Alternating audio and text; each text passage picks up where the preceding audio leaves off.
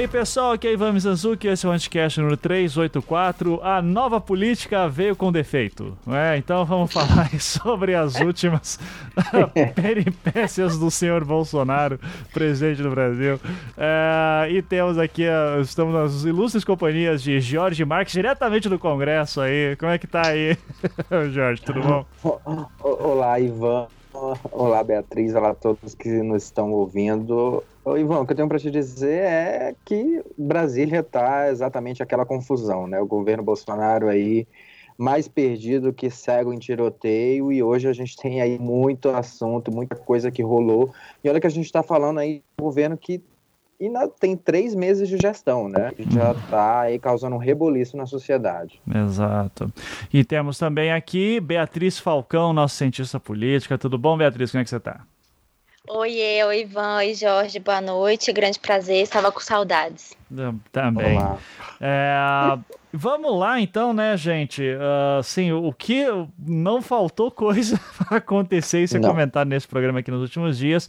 É, eu vamos começar então pelo uma das primeiras aqui que eu anotei para a gente é, discutir, né?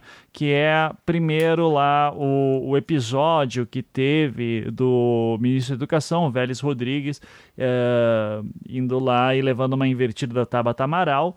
Uh, e porque a Tabata, a deputada Tabata Amaral, falava assim: mas é, ministro, eu quero saber quais são os seus planos, o que você está querendo saber. Deixa eu ver, ela tá toda, toda paciente. Olha, eu queria que você falasse que, que, quais são os seus planos, o que, você está querendo. E o velho, não, isso eu já respondi. Não, ministro, o senhor não respondeu. É, o senhor não tem planos, não, não adianta você ficar falando da sua secretaria e tal.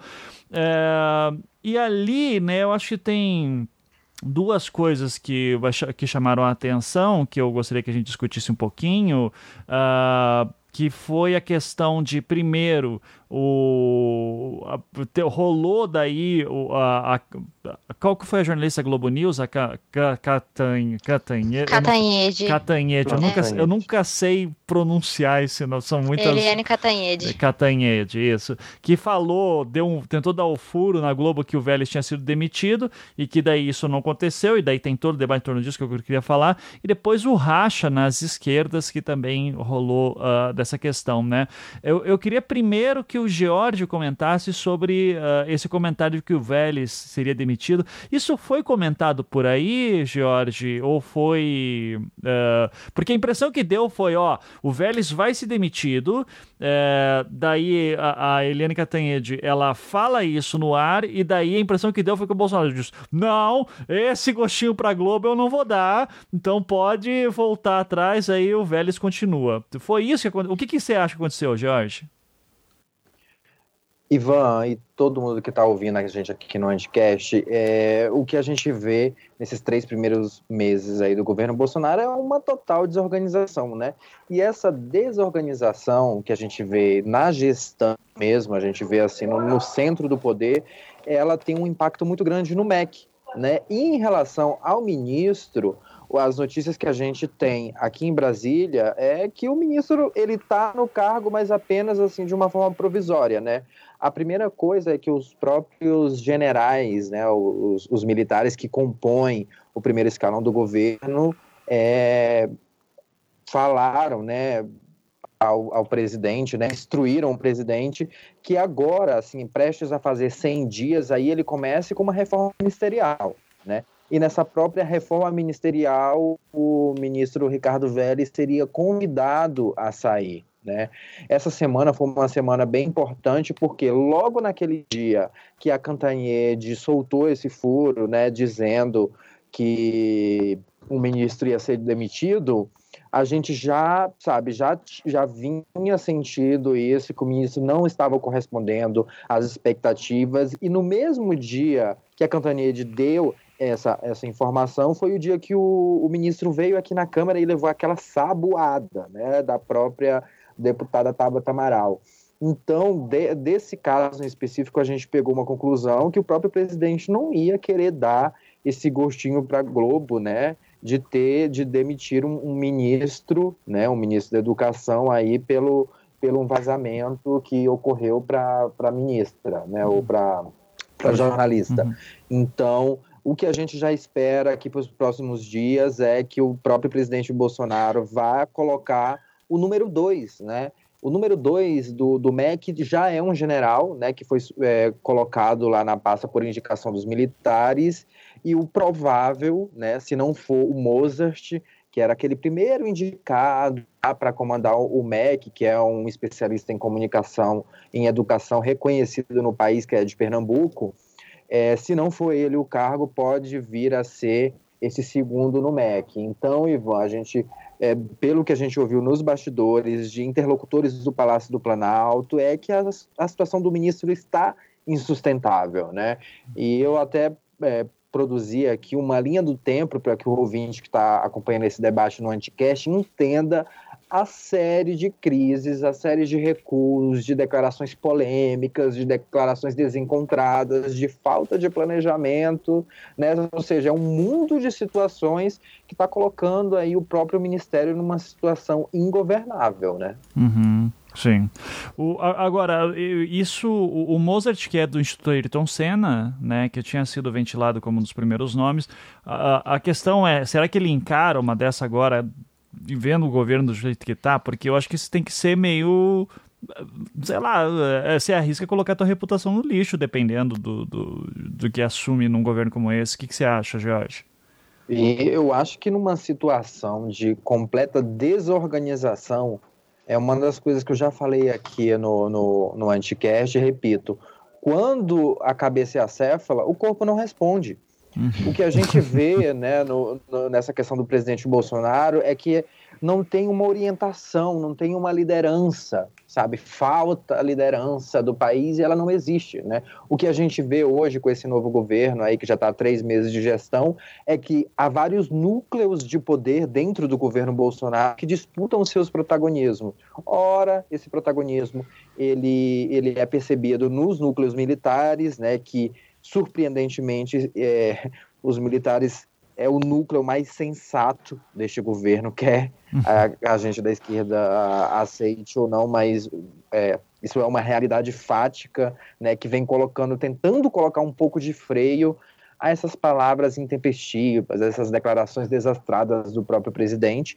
Em um outro momento, a gente também vê é, o segmento evangélico, né, que tem na representação da ministra Damares dos Direitos Humanos uma representação forte né, uma representação com voz e que uma, uma hora ou outra começou com aquela polêmica do, do menino veste azul e a menina veste rosa, né, então a própria ministra Damara está sempre envolvida aí nessas polêmicas.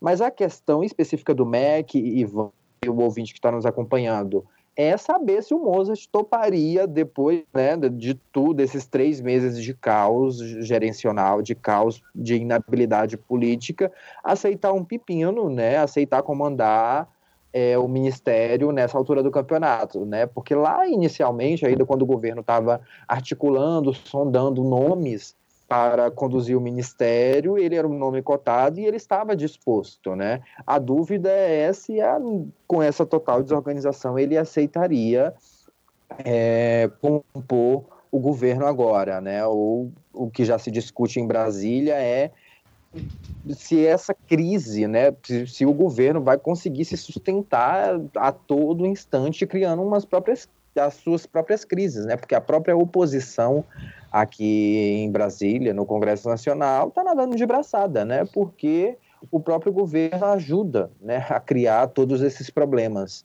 Sim. É, Beatriz, você aí também acompanhando isso, uh, soube de alguma coisa interessante também? Qual é a leitura aí sobre o que vai acontecer no Ministério da Educação? Olha, é, o que a gente tinha visto, ou melhor, tem visto nos últimos meses, é que essa crise no Ministério da Educação ela já vem se desenhando tem uns bons meses, apesar do, do governo ter três meses. É, então, né, a coisa, a matemática é meio, é meio maluca nesse sentido, porque começou a, a coisa a ruir já no primeiro mês de governo, né? É, então, é, e, e, assim, a, e a gente tinha percebido que eu, no meu trabalho, eu, eu acabo tendo que acompanhar o Ministério da Educação até um pouco mais de perto, por questões, é, né, enfim, mais estratégicas de clientes e tal. E, e, o que a gente vinha percebido era isso, assim, o, o Vélez, ele, ele tem pouca autoridade, assim, ele tem pouco punho, ele é constantemente desautorizado, ele não tem conhecimento técnico da pasta. É, aquela limpeza que foi feita no, nos, nas primeiras semanas, no, nos primeiros meses, né, do, do ano no, no Ministério da Educação foram bem bem sintomáticas assim foi uma varredura né? Foi, foi muita gente embora e gente técnica gente boa gente que não gente boa que eu digo assim né? Tecnicamente de currículo e tal. Não e não necessariamente estavam essas pessoas ligadas a enfim a nada politicamente. E a partir dali a gente já começou a perceber que a coisa estava meio problemática. E, e, e e, e, a gente sentia falta também de uma, de uma gestão, assim, de ver o que, que ele estava fazendo, de ver o que estava acontecendo, porque a gente não, a gente não conseguia entender né? E, e as coisas saíam muito truncadas, vira e mexe uma coisa ou outra era publicada no Diário Oficial da União e aí tinha que ser retificada e aí era republicada e tal, sabe? Umas, umas, umas confusões assim internas que você via que e aí a gente ligava para o ministério para tentar saber o que, que, tinha acontecido e ninguém sabia responder e era uma coisa super bagunçada, enfim. Então a gente já estava sentindo que a coisa estava muito muito esquisita. E, e aí quando quando começou a treta, Olavo de Carvalho, Vélez e Companhia Limitada, a gente, a gente já começou a imaginar mesmo que ele, que ele já tivesse com a data de validade vencendo. É, então, assim, eu, eu, não sei, nesse caso aí da, da Catanhede, do furo dela, eu não sei se ela realmente, sei lá, se ela sabia alguma coisa que ninguém mais sabia e, e aí ela resolveu dar o furo para ser a primeirona e tal ou se, ou, ou se o Bolsonaro olhou para aquela situação e falou, não, eu ia demitir agora que eu não vou mais mesmo e tudo mais, mas assim, eu, eu acho que ele teria sido demitido naquela semana, assim, independente da, da Catanhede, porque é, foi, foi um cenário que se desenhou, uma, uma crise que já vinha se desenhando há muito tempo, e me lembrou muito a crise Bebiano e Bolsonaro, né? Uhum. O, o Bebiano também foi assim, a coisa foi esquentando, e rede social, e todo mundo começou a falar, e aí o Bolsonaro disse que falou e não falou, e falou que falou e não falou, e aquela confusão e não sei o que, e caiu. Né? E todo mundo falando que ia cair, que ia cair, e ele falando que não, que não, que não, que não ia cair, foi lá e caiu. É, então estava é... muito, muito parecido, né? Isso que a Beatriz é, comentou aqui virou um lema nesse governo, né? O que é dito nas primeiras horas, você tem que esperar um prazo de até 24 uhum. horas para ver se vai se confirmar, porque às vezes eles soltam né, uma isca aí para ver como é que a opinião pública vai reagir à repercussão, como é que os mercados né, vão, vão sentir essas mudanças para depois eles confirmarem. Né? Então, como nesses três meses tem tanta coisa, né? Eu fiz até um resuminho aqui, né, do, do que aconteceu nesses três primeiros meses para o ouvinte aí que está nos acompanhando, que sabe que não acompanhou todos os fatos. Vamos lá. Em Bom. janeiro, né, o, o, Ricardo Vélez assume o Ministério da Educação sem nenhuma experiência né, no cargo, né, sem experiência nas, nas, discussões de educação e montou uma equipe com pessoas de vários grupos, né, desmontando as secretarias, as, a Secretaria de, de Diversidade, e, e, criou uma subpasta de alfabetização, né, que, de acordo com ele, era eleita como prioridade. Lá no dia 10 de janeiro, o MEC, aí vem a primeira polêmica do, no Ministério o MEC publicou uma versão de um edital para compra de livros né, que suprimia, ou seja, que retirava uh, compromissos com a agenda de não violência contra as mulheres quilombolas e permitia que obras elas, vier, elas fossem publicadas, compradas, né, os livros fossem public, é, comprados sem referências bibliográficas e com erro. Após uma imensa né, repercussão, as pessoas indignadas nas redes sociais, né? Aí vem aquela do que eu acabei de falar. 24 horas depois, o Ministério soltou uma nota dizendo que aquilo ali era um erro da gestão passada, né? Que o edital não era para ter sido publicado, ou seja, voltou atrás, né? Aí, mais para o final do mês, dia 30 de janeiro, né, o Vélez concedeu uma entrevista ao Valor Econômico em que ele falou que a universidade não era para todos, né? Aí, numa nova entrevista, ele disse à Veja que os brasileiros são canibais. essas falas dele, assim, meio que sem pensar, digamos assim, geraram algumas reações aqui no Congresso Nacional, como, por exemplo, é, vários. Aí a oposição entra para convocar o ministro, e vale lembrar que uma convocação de ministro para prestar esclarecimentos no Congresso Nacional ele é, ela é obrigatória, né? Ou seja, se o, ministro, se o ministro é convocado e não comparece ao Congresso Nacional, ele incorre em crime de responsabilidade, ou seja, tem uma série de, de problemas que pode levar para o governo. Então, você vê. E é porque fez merda, né, Jorge? Tem isso Sim. também. Uhum. Muitas vezes a, é, as autoridades do Poder Executivo vão ao Congresso pessoalmente para pedir que a convocação seja retirada e se transforme em convite, porque ser convocado é feio, é muito feio, significa Sim. que você fez merda. Uhum. Então Sim. eles vão lá e pedem gentilmente para os parlamentares trocar a convocação por convite e tal. Eu não sei, não, não fiquei sabendo se teve nenhuma é, alguma movimentação da assessoria do ministro nesse sentido de transformar a convocação em convite, mas enfim em três meses, ele já foi, é, acho que duas ou três vezes ao, ao Congresso Nacional, sendo que essa agora foi uma convocação mesmo para prestar esclarecimento, porque falou besteira, né? Uhum. Exato. E, e, essa convocação dele a, a, prestar esclarecimentos aqui no Congresso vem desse amontoado, né, de fatos aí que ocorreram nesses últimos tempos. E, e essas coisas que acabei de pontuar aqui para vocês foram só em janeiro, né? Porque quando chegou fevereiro, né, ali, ali pelo dia 11, o, o secretário de Educação começaram a expor essa angústia de indefinições sobre que ações o, o MEC né, daria continuidade a programas, ninguém sabe, estava tudo meio nebuloso. Estava não, está, né? ou seja, continua, né? Até porque a crise continua no MEC. É, isso em 11 de fevereiro. Passaram alguns dias, né? O presidente do INEP anunciou que ia criar uma comissão para fazer um pente fino ideológico nas questões do Enem, né? O próprio presidente Jair Bolsonaro já criticou é, o próprio Exame Nacional do Ensino Médio, falando que as questões eram muito ideológicas, né? Então, ali no dia 20 de fevereiro, eles criaram essa comissão para fazer um pente fino, né?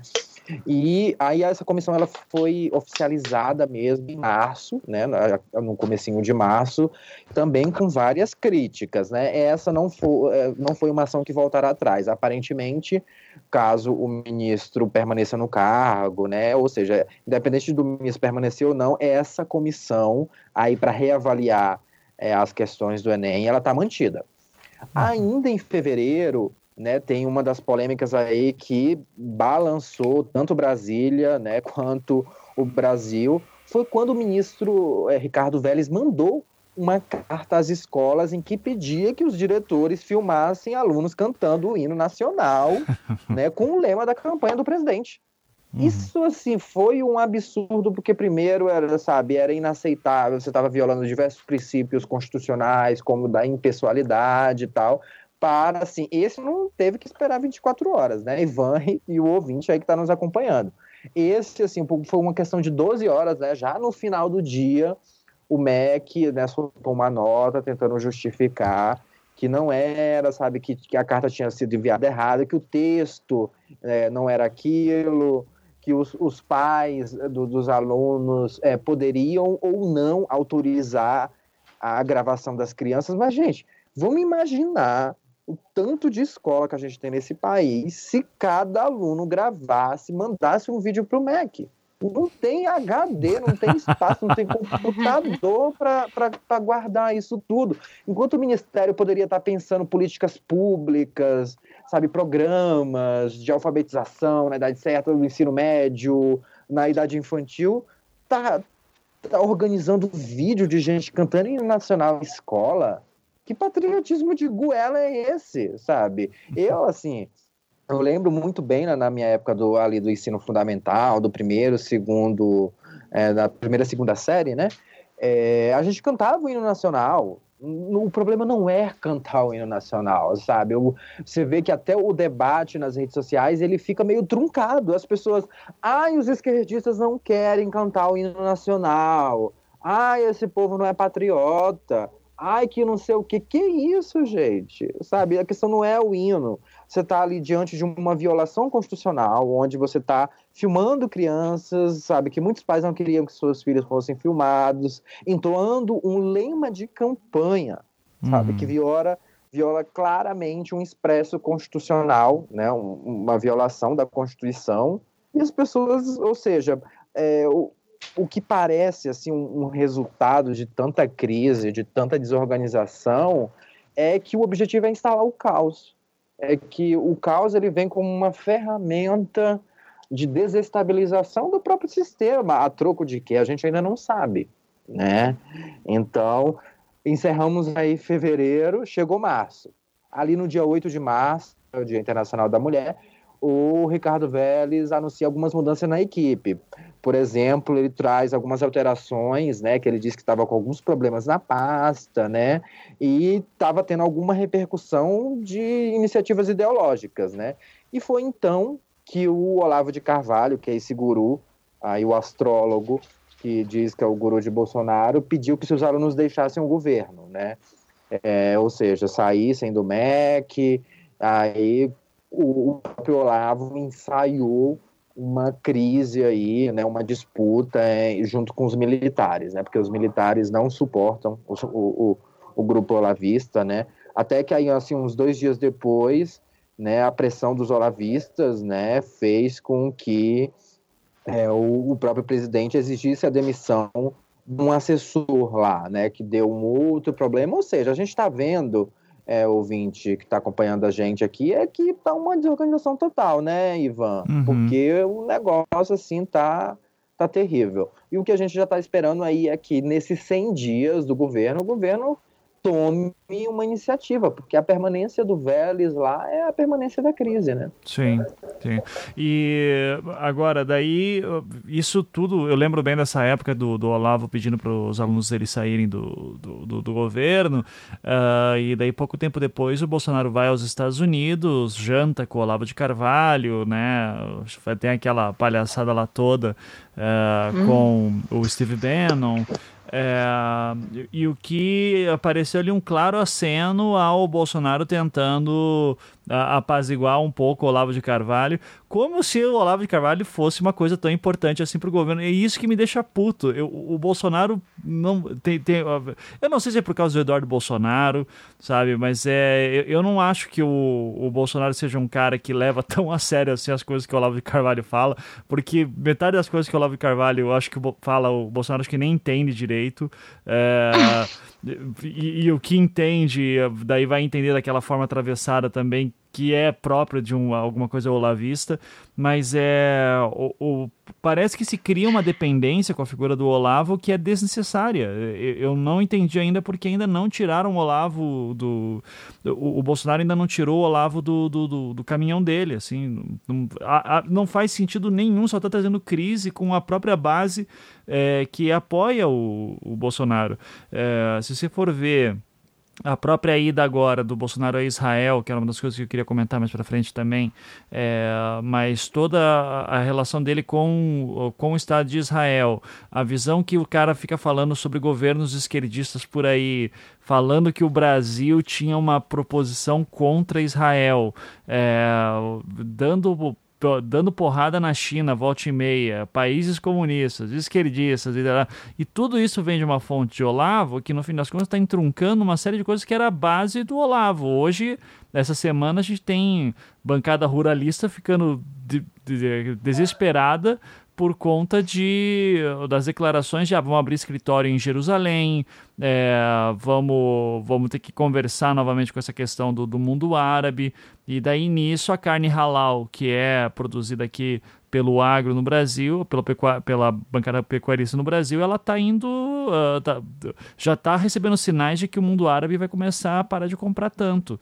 É, e, e, tudo isso tem uma questão da bancada evangélica, mas acima de tudo da, da visão do Olavo de Carvalho, a, a, que daí tem ainda uma assinatura do Steve Bannon ali do lado, e que nem o Trump mais quer essa porra. Então, assim, a, é, é uma questão, assim, que é, é um caso psicanalítico para ser estudado essa dependência do Olavo de Carvalho. Não faz mais sentido. O Olavo de Carvalho não é um cara que tem uma capacidade de juntar. Aí, galera, todo mundo que é meu fã, agora vamos pra rua com faca e arma na mão e vamos derrubar o governo para proteger o Bolsonaro. O Olavo não tem essa articulação.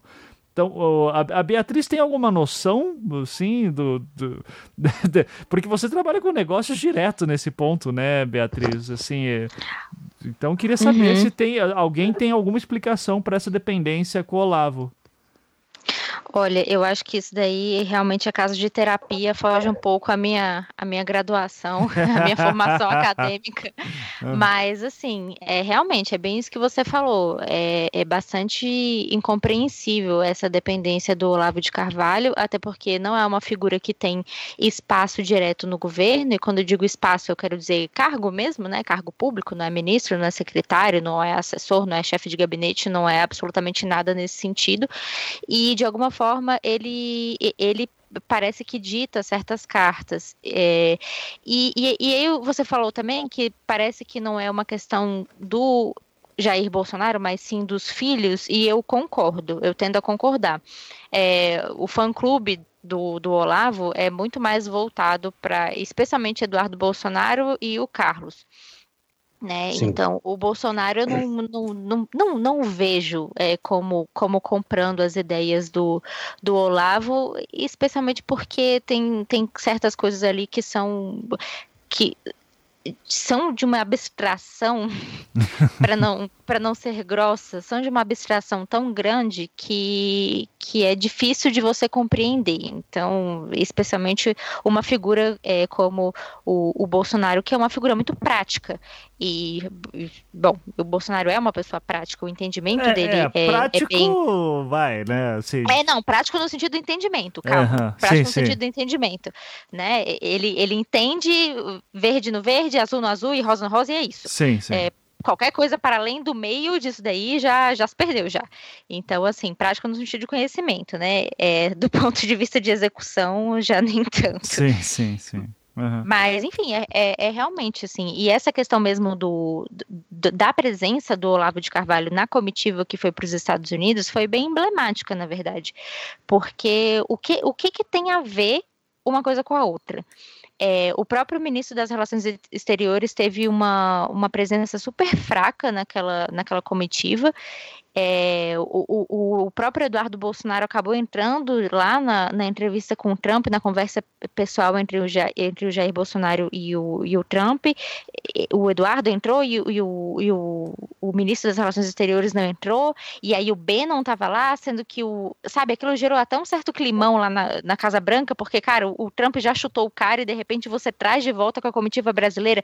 É uma coisa super, mas super incompreensível. Desculpa, mas o B não participou da reunião com o Trump? Porque eu acho não, que ele estava só no jantar da noite anterior, né? É, isso, isso, é isso. Ele estava só na. Isso, uhum. ele estava só no jantar. Tá. Uhum. É, mas, enfim, a, a, própria presença dele ali, de, de, tanto do. Não, não faz sentido, quanto... né? Sim, sim. Não, não faz, não faz sentido nenhum. Porque, assim, é, e, e, e gerou um desconforto entre a, né, a comitiva americana, porque o, o Trump acabou de chutar o cara para fora.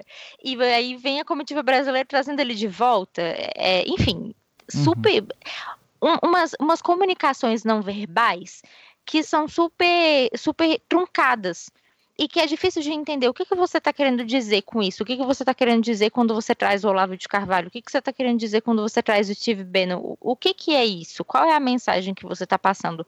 Porque eu acho que o Jorge pode até é, me, me complementar nisso, talvez até melhor do que o que eu esteja pensando, é que política é, é, falado, mas é muito não falado também. É muita comunicação não verbal, é muita mensagem que você passa.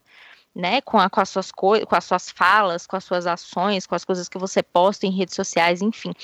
Então, é, é bem difícil de compreender qual é a linha de raciocínio desse governo. Eu tenho muita dificuldade de entender qual é a estratégia, qual é a linha de raciocínio, se é que há né? Porque tem isso também, às vezes não há e a gente está aqui batendo cabeça à toa, né? sim, sim. Mas, uhum. mas é bem isso, as mensagens não verbais, elas são passadas de maneira muito tortas.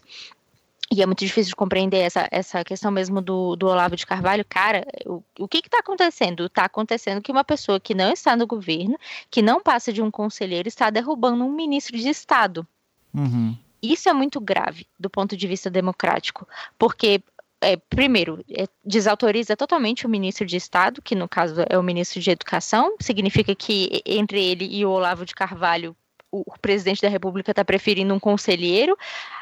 Então, por que não botou o Olavo de Carvalho como, como ministro da Educação, pelo amor de Deus, já que ele confia mais no Olavo? Assim, Deus me livre. mas, mas só perguntando, assim, de maneira retórica, né? Por que, que não colocou ele, já que confia tanto assim, e não confia no, no próprio ministro?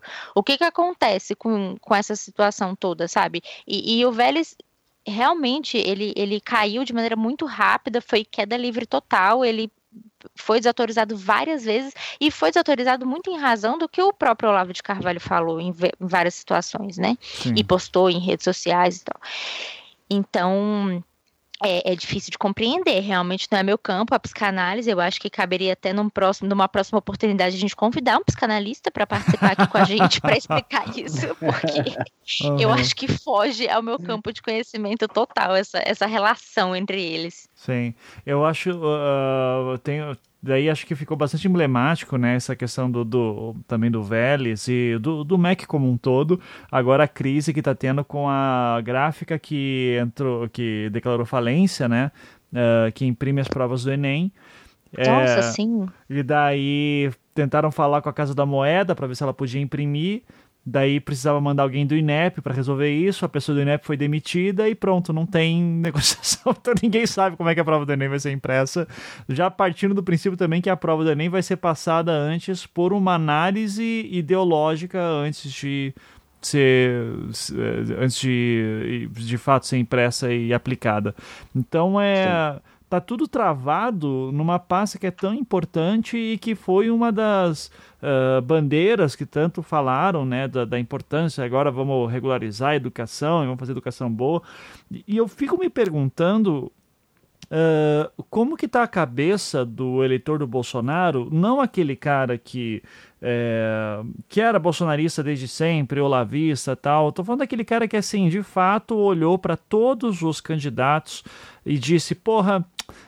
eu queria votar no Alckmin, mas eu vou votar no Bolsonaro porque eu acho que esse cara tá falando a verdade. Eu, vou, eu queria votar no Moedo, mas tem essa piada agora, né? Porra, a quantidade de votos do Moedo agora, pelo jeito ele ganhava em primeiro turno, né? Assim, de, de, de gente falou que votou no Moedo no primeiro turno. Mas assim, gente que de fato olhou e disse: não, eu, eu queria votar no cara, mas eu vou votar no Bolsonaro porque eu acho que ele vai resolver o problema da educação no Brasil.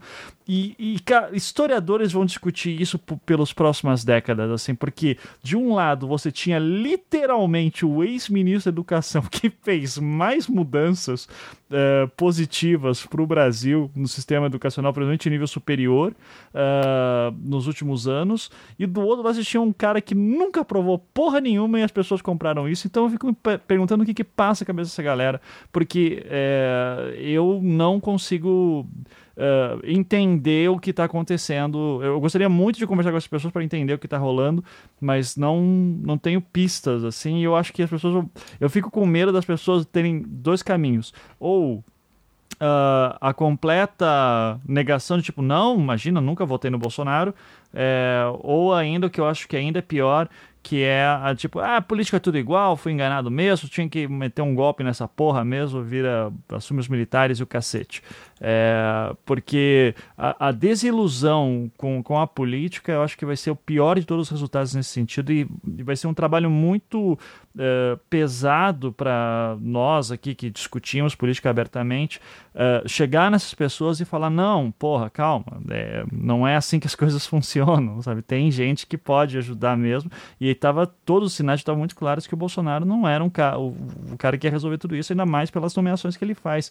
É, então, assim, eu, eu, só fico muito curioso mesmo de ver como é que tá sendo isso. Fica a dica aí pra galera se tá no Twitter. É, o que, que a tua família votou no Bolsonaro e tá falando agora.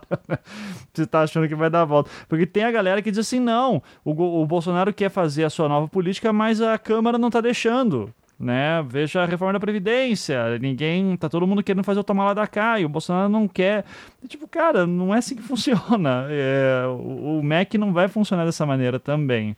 É, e, e, nesse ponto, eu queria voltar à questão do, do, do Vélez, né? E lá quando a Tabata, a deputada Tabata Amaral, faz, fez lá aquelas uh, discutiu com ele, né, fazendo perguntas, exigindo questões assim, então foi uma inserção que foi muito forte, foi bastante é, compartilhada, e, e, isso gerou daí a chamado um, um, racha nas esquerdas, né, do tipo, ah, tudo bem, a Tabata não é de esquerda, vocês ficam aí batendo palmo para liberal, inclusive a própria Sabrina chegou a fazer um comentário sobre isso no, no YouTube e no Twitter, e, e assim, o que eu achei mais bizarro de tudo isso é gente ainda se surpreendendo que a esquerda bate cabeça uma com a outra, né? Uh, e, e, de, e, e, as pessoas exigindo uma unidade que nunca existiu e que, assim, é papel de esquerdas uh, serem justamente uh, combativas entre si, até porque tem até uma entrevista do, da, da própria Tabata indo para o pro programa do Bial, por exemplo, e falando: não, eu não sou de esquerda nem de direita,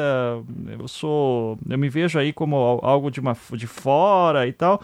Então, assim, eu não sei até que ponto que, que essa, discu essa discussão tem que ter, é, mas, eu, mas eu lembro de uma.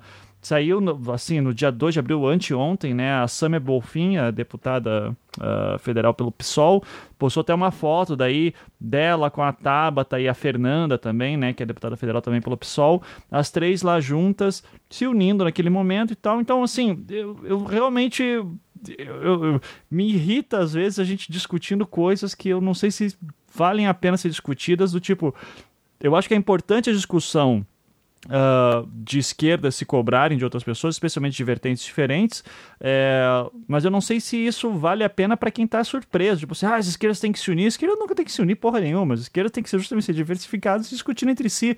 Isso é democracia, isso é bom. Uh, mas eu queria saber do George, que está ali também direto, uh, como é que pegou essa questão da Tabata e de certos setores da esquerda criticando ela. Uh, se eu falei alguma bobagem aqui também, o que, que, você acha aí, George? Como é que, como é que isso pegou na Câmara? Como é que foi o dia seguinte após a, a, a Tabata ter dado aquela ensaboada no, no Vélez?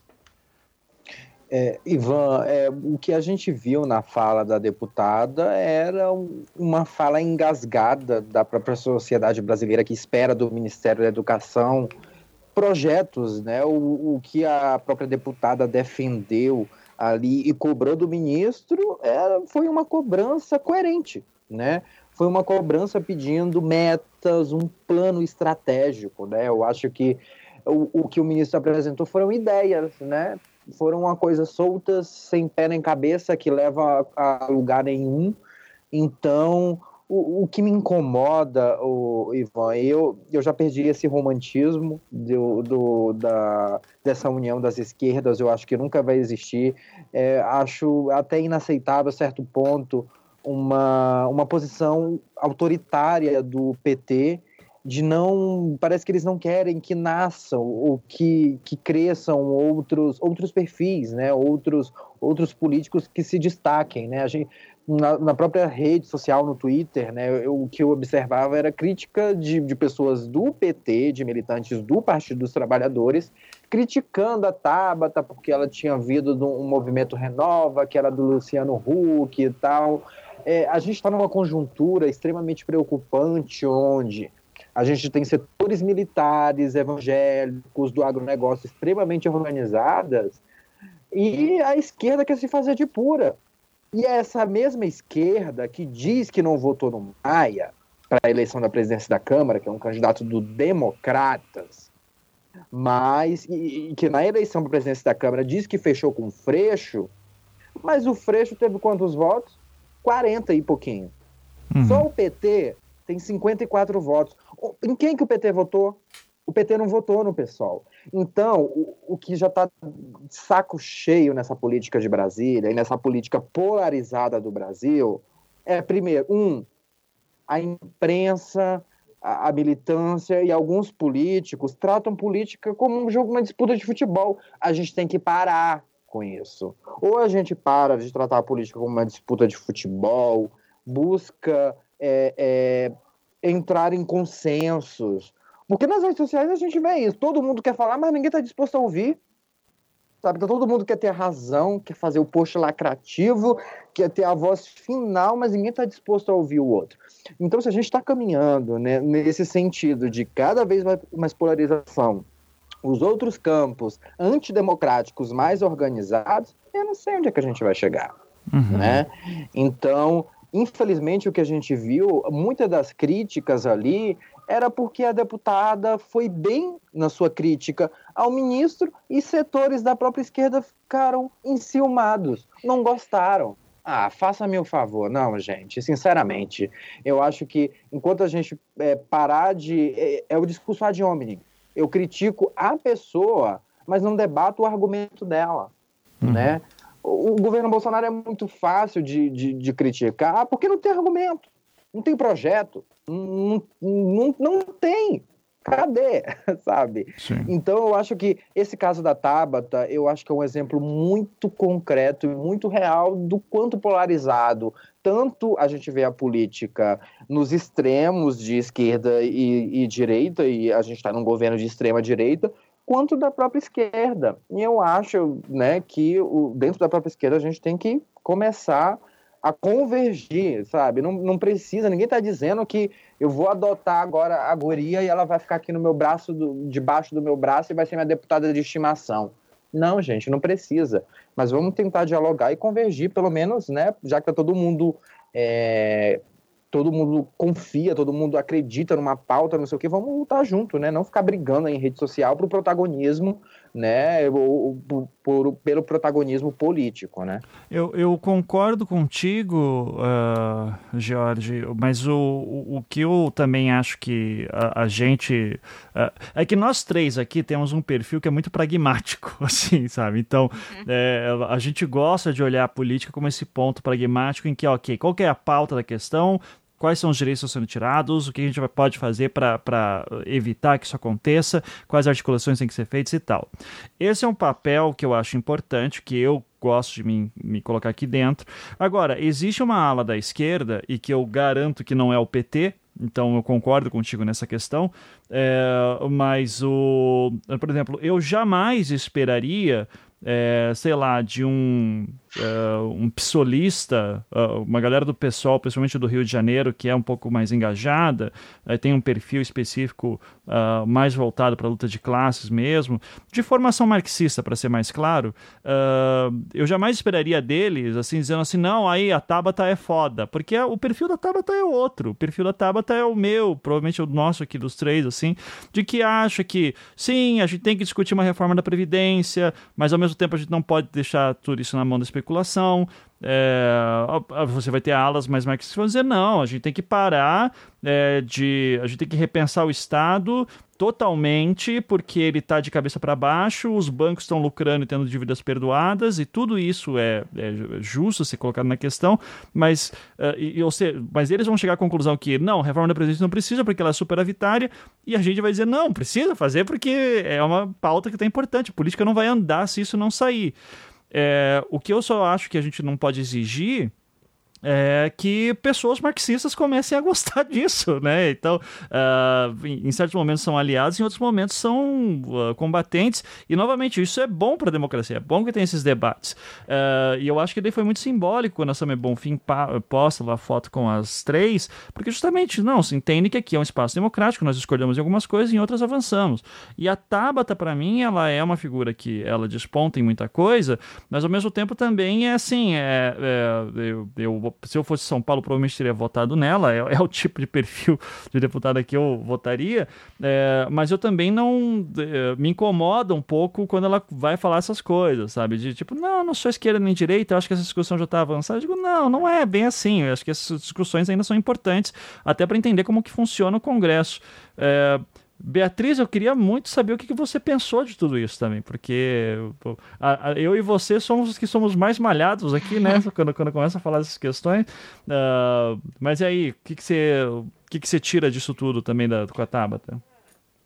É, Ivan, assim, eu e você, a gente se encontra na, na Revolução Comunista no porão, né? eu não tenho dúvida. Não, o é, dia que rolar, eu, eu, eu, eu, me esforço para participar da galera da festa, assim, mas é, até lá eu, eu fico um pouco desconfiado. É, eu não sei se eu faria esse esforço, não. É, enfim, eu definitivamente já, já perdi minha carteirinha de esquerda. Toda vez que eu venho aqui, eu falo de realpolitik, eu apanho pra caralho. E, mas tamo aí, tamo aí, tamo aí sempre, né? Porque o que, que acontece? A minha visão é o seguinte: eu acho que tem duas questões sobre a Tabata. A primeira, que é essa jovem, essa nova geração de parlamentares, elas vêm com uma proposta de startup política, uhum. que, que é uma coisa que traz problemas eh, por si que é a mesma ideia, dadas as devidas proporções, do Partido Novo, do próprio Jair Bolsonaro e Companhia Limitada, que é o quê? Você revolucionar a política, você fazer política de uma maneira diferente e tal. É, é claro que eu, eu sempre costumo apreciar, eu sou uma grande amante da inovação, né? Por, por óbvio, mas eu, eu também sou bastante tradicionalista nesse sentido. Meu autor preferido na humanidade é Aristóteles, e eu acho que é, o que ele falou lá, sei lá quantos mil anos atrás, ainda hoje faz muito sentido. E assim, eu tenho um certo receio e bastante resistência quando eu ouço essa galera novinha é, chegando na política com 20 e poucos anos, a TAP tá mais nova que eu, pelo amor de Deus, uhum. é, chegando na política e falando que, que não, que dá para fazer diferente, que dá para mudar tudo, que dá para fazer uma baita inovação e tal, sendo que, cara, é, não sei, assim, eu, eu acho que por viver muito perto disso, por viver no chão da fábrica, digamos assim, né, eu, eu já não tenho essa, essa certeza de que dá para dá mudar tanta coisa assim, não. Eu tenho bastante resistência a acreditar nisso. Então, eu confesso que eu tenho uma certa preguiça desse tipo de discurso. Discursos como o Partido Novo, discursos como o da Tabata, discursos como é, o Jair Bolsonaro e tal, de que vão fazer uma baita revolução e mudar a maneira como o jogo funciona tenho preguiça. Mas, em contrapartida, é, e eu estava até comentando isso com o Felipe Figueiredo recentemente, é, a pessoas como Tabata e Partido Novo e outras pessoas dentro do Congresso Nacional estão lutando por uma coisa que eles acreditam se essa coisa de direito de esquerda, aí já é outra história, mas é a causa deles e essa causa é válida, essa causa é justa. E me incomoda um pouco quando a gente começa, seja dentro da esquerda mais, mais marxista ou da esquerda mais, mais liberal, né, digamos assim, se é que isso existe, enfim, é, a apontar dedos e dizer e querer, sei lá, chancelar quem é que vai ser de esquerda de verdade e quem é que é de esquerda de mentira. Porque cara, são, são prioridades diferentes, são lutas diferentes e são visões de mundo claramente diferentes. Uhum. Né? Então, assim, é, não dá para você querer que a menininha que veio de Harvard, ainda que tenha vindo da periferia antes, tenha a mesma visão de mundo do que a deputada que veio diretamente da periferia do Rio de Janeiro. São visões de mundo totalmente diferentes e as duas lutas estão ali, as duas estão acontecendo e nenhuma atrapalha a outra dentro do Congresso Nacional. Muito pelo contrário, às vezes você tem que unir forças entre uma luta e outra para você conseguir aprovar certas coisas. E isso é política, pelo amor de Deus. Isso não é errado, nem do ponto de vista moral, nem do ponto de vista é, religioso, ou o que quer que seja que você queira considerar de, de errado ou certo na sua vida. É, é, política, cara, é assim que funciona. E, e não adianta, a não ser que você efetivamente esteja com uma roda nova pronta na sua mão agora, a roda que a gente tem, ela roda desse jeitinho. E a sua roda, ela é provavelmente só outra roda. que é uhum. redonda igual e roda igual, sabe? Então, tipo assim, a galera fica brigando por umas coisas que eu, eu não consigo entender o propósito. Qual, qual que é a grande treta da Tabata? Cara, ela tá ali na, na vibe dela. A vibe dela é diferente da sua, então foda-se, meu anjo, segue o baile, sabe? Uhum. Mas por algum motivo a gente fica batendo cabeça. É que nem você falou, eu não espero é, que, que uma esquerda mais voltada ao marxismo, como por exemplo a esquerda do Rio de Janeiro e tal, concorde com a TAP. Evidentemente que não. Mas daí ficar, sabe, batendo e tal, como se ela, como se ela tivesse falado alguma coisa errada, porque vamos lá, efetivamente, ela falou alguma coisa de errado? Não. Não. Ela falou rigorosamente o que estava todo mundo querendo falar que nem o, o, Jorge pontuou muito bem, era uma coisa engasgada, do tipo, beleza, você trouxe uma apresentação em PowerPoint e aí, o que, que você vai fazer com isso? Qual, qual é o plano? Quem é que está designado para fazer o quê? Onde é que eu posso encontrar o planejamento, sabe? Porque é o mínimo que se espera de um ministro de Estado. E ela não falou nada demais né? E, e, também me irritou um pouquinho essa, essa vibe do tipo, nossa, a Tabata derrubou o ministro da Educação. Ora, pelo amor de Deus. Pelo amor de Deus. Se a gente fosse derrubar cada ministro que vai lá e na, na Câmara dos Deputados no Senado Federal e apanha, não tinha um ministro vivo, né?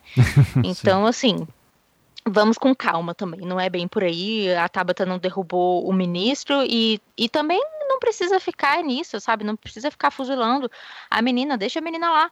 É, uhum. sabe? Prioridade dela. Eu também não gosto desse papo de que, ah, não sou de esquerda nem de direita, tendo a achar que isso é um discurso bem mais de direita do que de esquerda, Sim. mas tudo bem. Mas beleza. É. Ela foi eleita, ela é deputada e ela, ela, e a gente precisa lembrar, né, que uma coisa, o deputado federal, o, o senador e tal, mas principalmente o deputado federal, ele é eleito com um propósito que é representar a galera que votou nele, representar a galera do estado dele. Então, bicho, se ela foi eleita por voto popular, esses votos foram válidos, não, não, não sou eu, não é, não é o Ivan, não é, não é ninguém que vai falar, ah, nossa, essa, esse discurso aí. Cara, ela tá falando pro eleitorado dela. Ela tá falando rigorosamente o que o eleitorado dela quer ouvir. Você não concorda? Massa, brother. Vai lá no seu deputado e vai ficar batendo palma pro discurso dele. Pronto. Mas, sabe, e aí a galera fica se batendo e eu realmente tenho uma, tenho uma certa dificuldade de entender esse ponto. Sim.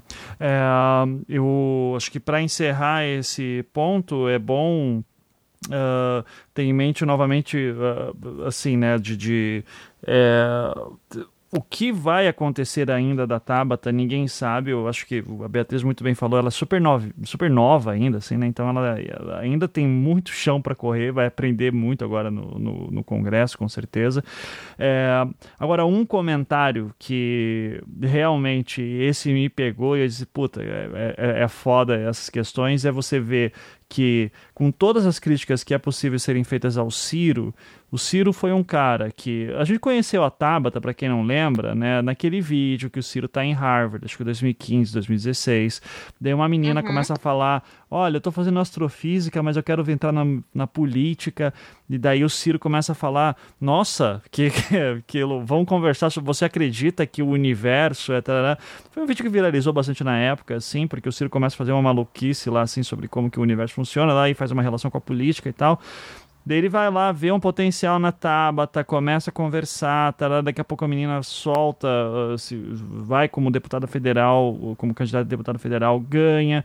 Então, assim, é, verdade seja dita, enquanto o, Ciro está se esforçando em criar assim, alguns frutos por aí, o, o PT tá que seria a, a, o baluarte da esquerda, gostando dela ou não, no Brasil, é, não consegue produzir frutos. Quem que é o grande nome que o PT produziu nos últimos anos? Né? Ninguém. E isso, é, ou que pelo menos você diga assim, porra, tá aí esse deputado ou deputada de 20 e poucos anos, daqui 20 vai ser foda, cara. Vai ser, vai, vai incomodar muito ainda. A gente não consegue, né? Então, isso é o que me deixa mais uh, triste na questão do, do, de como o PT tá agora, que, claro, tem um monte de coisa que aconteceu, o partido foi perseguido pra cacete, foi praticamente desmontado, ainda mais com a prisão do Lula, é, mas é, enquanto isso o PSOL também está criando nomes é, cada vez mais interessantes também. Então, é, é, é, quem conhece a história do PT sabe como é triste você ver um partido com a importância histórica que tem não conseguir produzir novos frutos. Então, eu, é apenas isso que eu deixo como reflexão até para a gente pensar mais para frente sobre figuras como a Tabata aparecendo, que novamente eu acho que ainda tem muito chão para correr, mas potencial tem, vamos ver o que vai dar, né? enquanto isso, tem Joyce Hasselman aí, né? É, ganhando um monte de coisa também, então é, é, é foda. Eu queria estar tá discutindo agora nesse sentido, tipo, porra, né?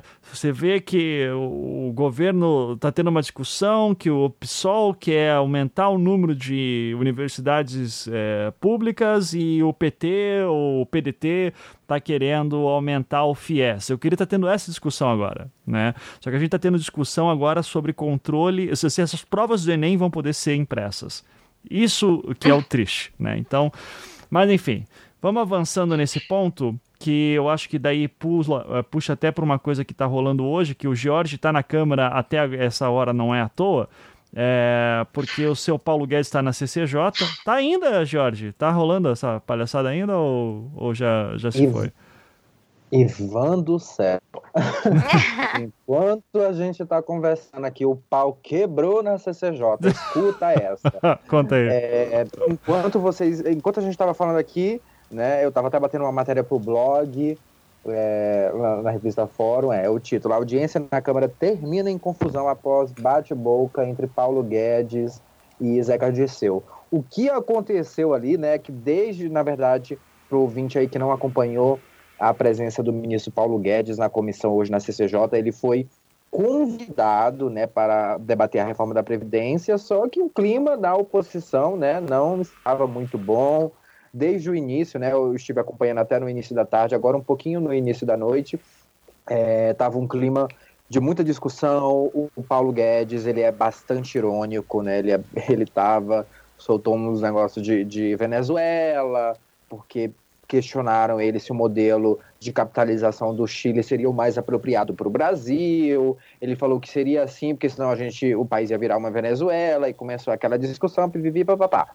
A questão é que a audiência foi encerrada há mais ou menos alguns minutos, após mais de seis horas de, de duração, depois de uma confusão que se formou quando o deputado Zeca Dirceu afirmou que o ministro Paulo Guedes age como um tigrão em relação aos aposentados, idosos e pessoas com deficiência, mas como uma tchutchuca em relação à turma mais privilegiada do nosso país. Nossa, De imediato, os deputados começaram a cobrar decoro do Disseu, né? Eu já postei no meu Twitter a confusão dos diabos que se tornou aquela, aquela comissão.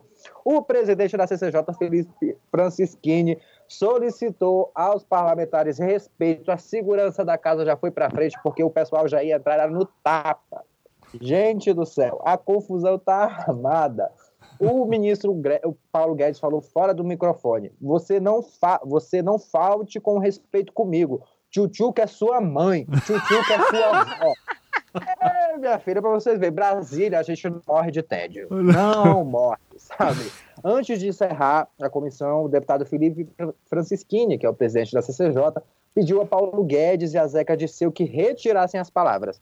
Também fora do microfone, Guedes apontou o dedo para Disseu e disse: Eu respeito quem me respeita, eu respeito quem me respeita e você não me respeita. Se você não me respeita, você não merece respeito. Ou seja, é o que a gente acabou de falar, tá todo mundo disposto a falar, mas ninguém está disposto a ouvir, né? Então, a comissão da CCJ que, que estava para debater a reforma da, da Previdência terminou há pouco numa confusão é, amanhã isso certamente vai ter um impacto na bolsa de, né, no mercado que é especulativo e age, né, e vai é, atuando aí de acordo com o humor, né, político, né. A gente está vendo aí já de um tempo que a política ela é imprevisível e acaba impactando diretamente no mercado, né? Tem essa relação simbiose aí de, de, de humor do mercado, né? É, inclusive enquanto o Paulo Guedes estava na CCJ, a bolsa caiu, o dólar aumentou, né? Ou seja, o mercado está reagindo mal qualquer coisa aí, cara.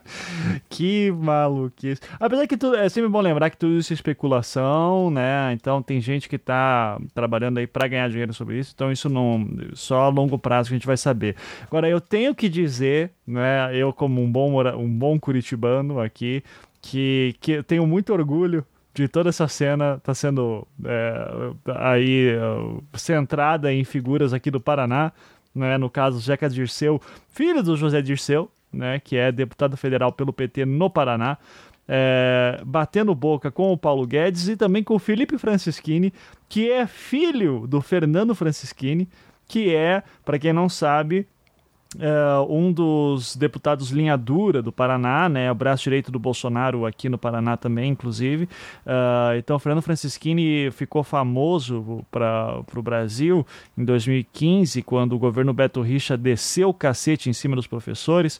Quem estava cuidando tudo aquilo foi o Francisquini, né? Era um dos, dos caras que estava coordenando o massacre aos professores aqui. Então é só gente boa que está aí envolvida, né? E, e, fico muito feliz que meu Paraná está cada vez mais aí em evidência no quesito uh, baixarias, né? Já não bastava o, o seu o, o conge Moro, né? No, do, o seu do senhor conge.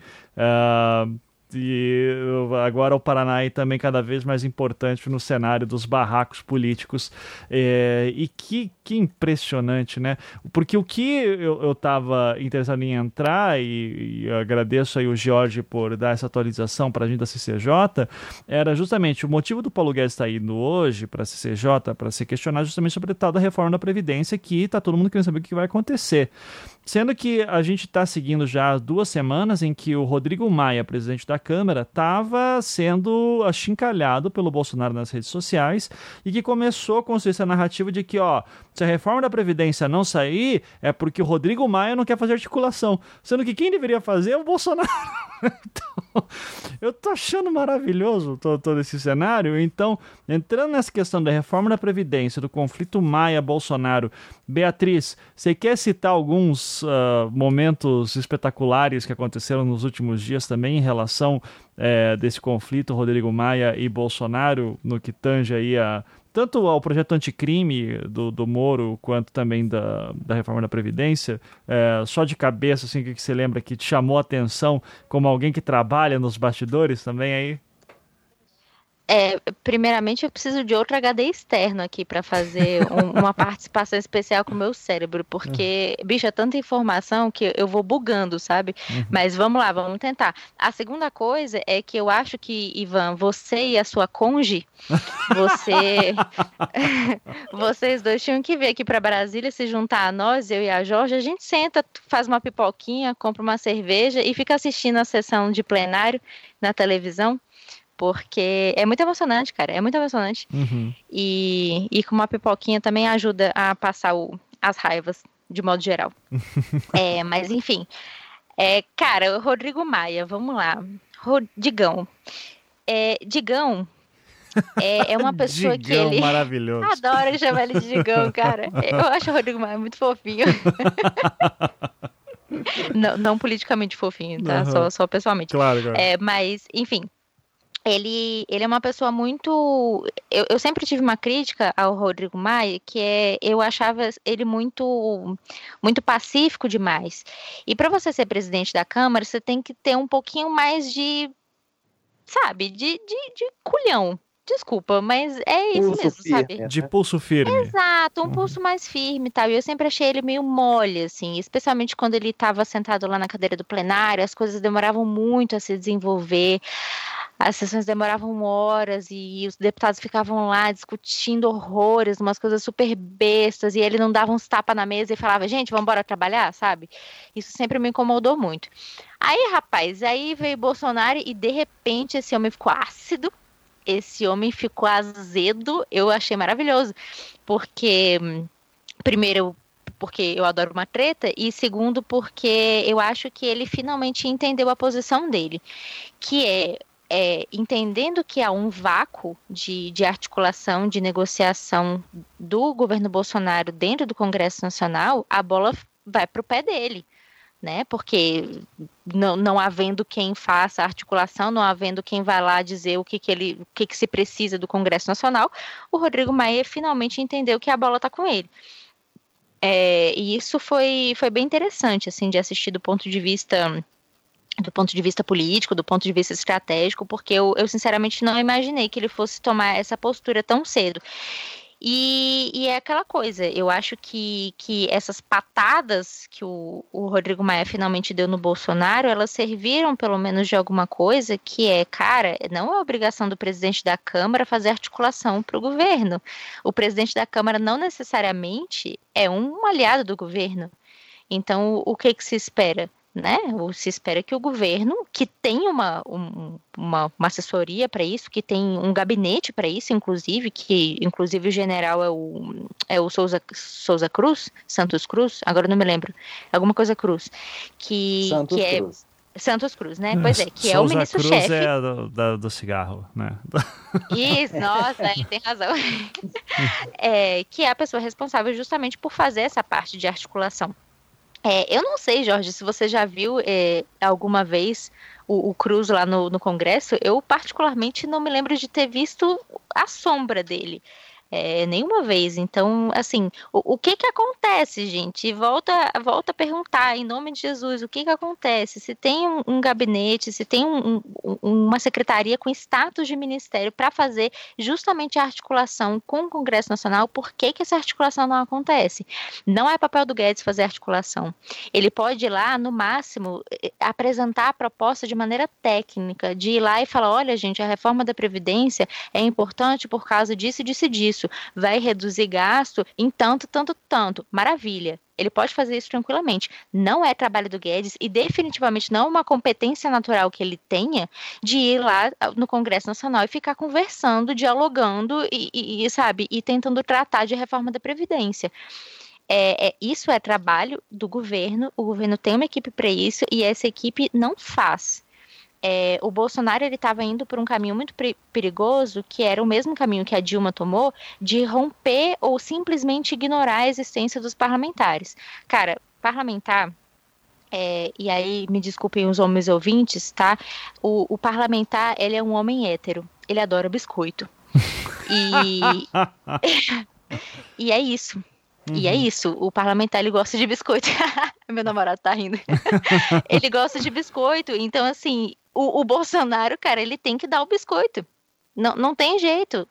Ah, mas é nova política. Bom, mas aí você negocia isso com os parlamentares, porque eles querem biscoito, mesmo você não querendo dar. É, então, assim, há esse descompasso é, é, especialmente nessa retórica que eu considero besta de nova política e tal, que é o parlamentar, ele quer atenção, ele gosta de atenção. Ah, Bia, mas o que, o que, que ele vai fazer lá no gabinete do presidente? Nada, velho. Ele vai tirar uma foto e vai passar nas redes sociais. Vai negociar alguma coisa? Não necessariamente. Às vezes o parlamentar não tem nem conhecimento técnico para isso. Vai, sei lá, definir alguma coisa, propor alguma coisa, apresentar alguma ideia nova? Não, não necessariamente. Cara, o parlamentar só quer entrar no gabinete do presidente, tirar uma selfie com a porra do Bolsonaro e ir embora e postar na rede social. É isso que ele quer. E aí pronto, e às vezes uma selfie que você tirou com o deputado te garante um voto na, na reforma da Previdência. E ele não estava fazendo isso. Aí agora, finalmente, depois que ele levou, levou esses, esses tapas aí do, do, do Rodrigo Maia, ele finalmente abriu o gabinete e disponibilizou, acho que foi uma tarde inteira, não foi, Jorge? Foi uma tarde inteira, foi uma manhã inteira, para receber o, os parlamentares. Pois é, e aí eu fico pensando, caralho, né? São, são 513 cabeças. Não que as 513 cabeças queiram ir lá no gabinete visitar o Bolsonaro, mas assim, vamos supor que temos aí, sei lá, mais 100 cabeças é, é uma questão de logística de tempo meio, meio curiosa. Mas é novo governo, talvez haja uma, um novo tempo, um novo relógio que eu não tenha conhecimento. Uhum. Mas, né, critério de cada um. Enfim, então o que, o, o que eu acho que o que a gente pode destacar de positivo dessa história de, de Rodrigo Maia dando umas patadas é que o, o, Bolsonaro parece ter entendido que ele precisa sim fazer articulação com o Congresso. Esse trabalho definitivamente não é do Maia, esse trabalho não é do, do Guedes, não é do Vélez, não é de ninguém, esse trabalho é dele, é do gabinete dele. E, bom, parece que a coisa está funcionando. E aí, voltando ao Rodrigo Maia em si, é, eu acho que assim o compromisso do Maia sempre foi de, desde muito de, desde que eu comecei a trabalhar com isso a, a, a, coisa do Maia sempre foi no sentido de, de reformas. O, o, Maia adora uma reforma, né? Reforma tributária, reforma de previdência, reforma política e tal. Ele sempre gostou muito dessa pauta de reformas. Então, o que eu entendo sobre o Maia hoje é que a pauta prioritária dele dele, Rodrigo Maia, é a reforma da Previdência. Ah, mas e depois que a reforma da Previdência for aprovada? Eu acho que aí o Bolsonaro já vai começar a ter um pouco de, de atrito, de, assim, de problema com o Rodrigo Maia. Eu não acho que o Rodrigo Maia seja uma pessoa que vai ser aliado do governo Bolsonaro incondicionalmente daqui até o final de 2022. Uhum. Não acho mesmo. Eu acho que, que a gente corre o risco aí de ver alguns, alguns embates mais sérios, algumas algumas situações mais, mais acaloradas, porque o Rodrigo Maia definitivamente não, não, não compartilha desse tanto de, de coisa que o Bolsonaro quer propor, mas ao mesmo tempo não propõe, porque ele quer propor no campo das ideias, mas efetivamente propõe pouca coisa de, de projeto, de papel, sabe? Então uhum. não acho que o Rodrigo Maia seja uma pessoa que o Bolsonaro deva considerar um aliado. É, para além disso, você falou do, do pacote anticrime do Moro, né? Uhum. Cara, eu acho que assim, isso é. A chance disso ser aprovado é muito baixa, bem como a reforma da Previdência, né? A reforma da Previdência que foi apresentada, claramente já não há chance nenhuma dela ser aprovada. Ela vai sofrer alterações bem bruscas ao longo do caminho, e se for aprovada, vai ser uma reforma bem mais branda do que a gente viu aí, apresentada pelo, pelo, pelo governo Bolsonaro, né? Com certeza não vai ser essa, não vai ser nessa, nessa dureza toda, porque não tem mais espaço. O Bolsonaro perdeu o time. Na política a gente fala muito isso. É, tudo é uma questão de time. Você tem que saber o que falar, você tem que saber o que fazer, mas você precisa do time. A coisa certa falada no time errado, definitivamente não vai dar certo, né? É. Então eu acho que o Bolsonaro perdeu o time da reforma da Previdência. Se fosse para para aprovar, já teria que ter aprovado pelo menos na CCJ. Nem na CCJ não passou ainda, não tem nem relatório, então, assim, bem complicado. Com certeza não, não vai ser aprovada da mesma maneira que entrou. Pacote anticrime do Moro, cara, sei lá, nem, nem se fala disso. O, o clima é tão morno. A, a, galera fala disso mais no sentido de crítica mesmo, mas, mas ninguém leva isso muito a sério, do tipo, eita, não, tá perigando aprovar, tá perigando entrar. Não, tá, tá bem morno, assim, o clima. É, e de pauta prioritária do governo é, é, só isso que o, que o Bolsonaro tem, né? Reforma da Previdência, o pacote anticrime do Moro, que muito pouco provavelmente vai ser aprovado, reforma da Previdência que já não sai do mesmo jeito que entrou, e é isso. É. Que eu me lembre assim de cabeça, mais nada. Mas e se a Conge agir sobre forte emoção? que absurdo, né? É, eu, eu até você falou sobre depois a aprovação da reforma da Previdência, é, e eu até ia fazer essa pergunta se essa reforma da Previdência será aprovada, né? Porque daí você complementou aí que provavelmente vai ser vai sofrer muita alteração.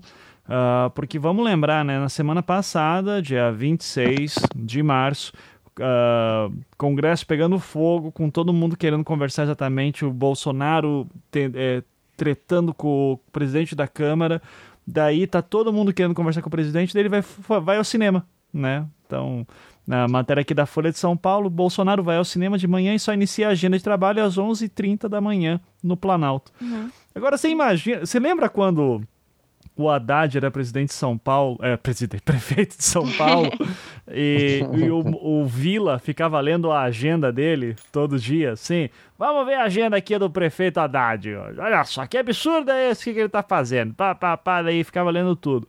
Daí eu imagino uma situação dessa com, sei lá, com o Lula, presidente, né, a Dilma, presidente, dizendo, não, olha só, tá pegando fogo, mas daí a Dilma foi no cinema né? Porque Nossa, é...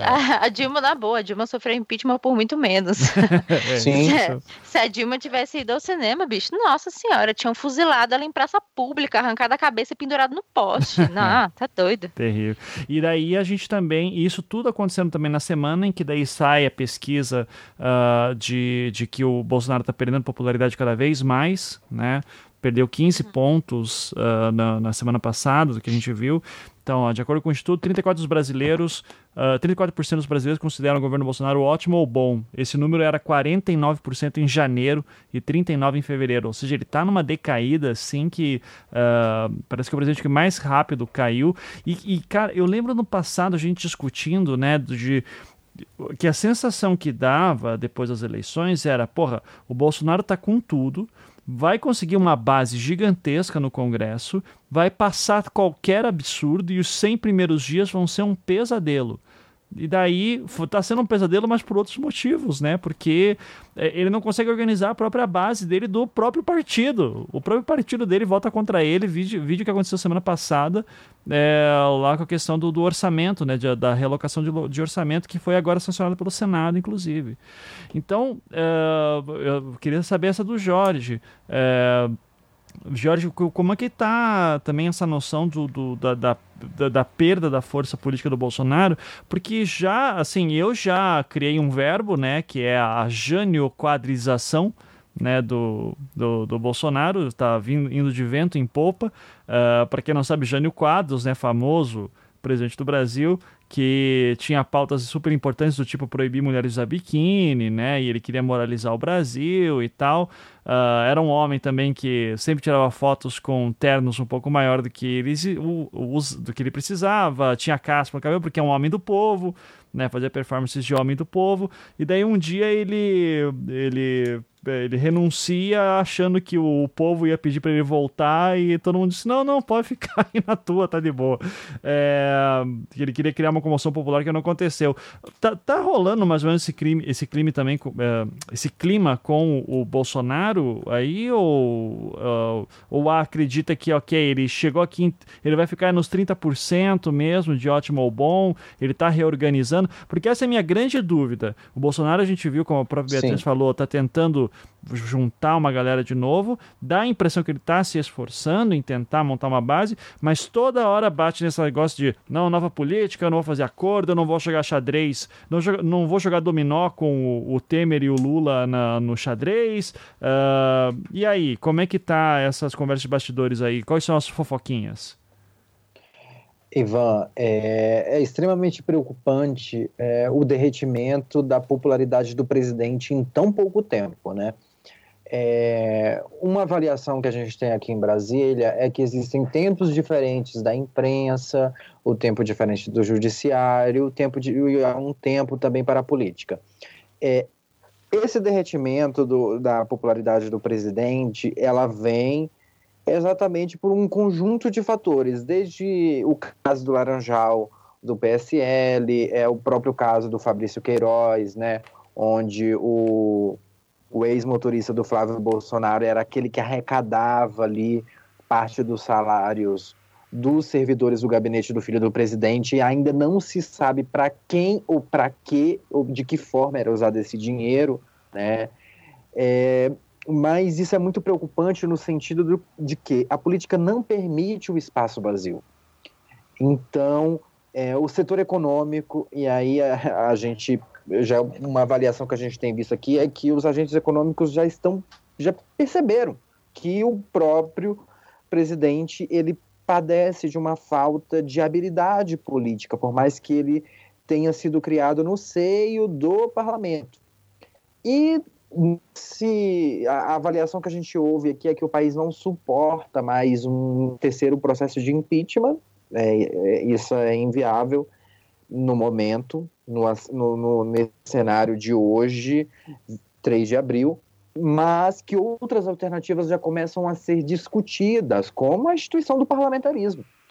A nossa democracia ela demonstra fragilidades nos momentos que toda vez que tem uma crise política, esse debate em torno do parlamentarismo volta.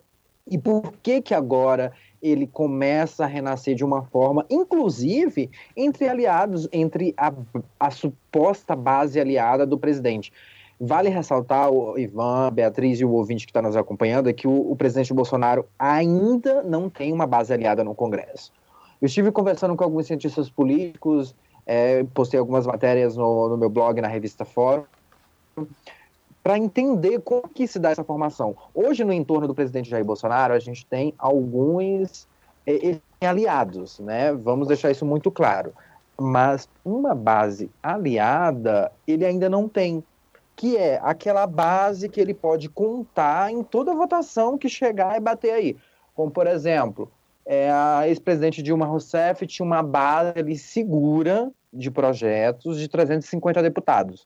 Isso é uma base muito sólida para você aprovar tanto um projeto de lei simples, que requer um coro aí de 250 votos, quanto é, uma proposta de emenda à Constituição, como a reforma da Previdência, que necessita de, no mínimo, 308 votos.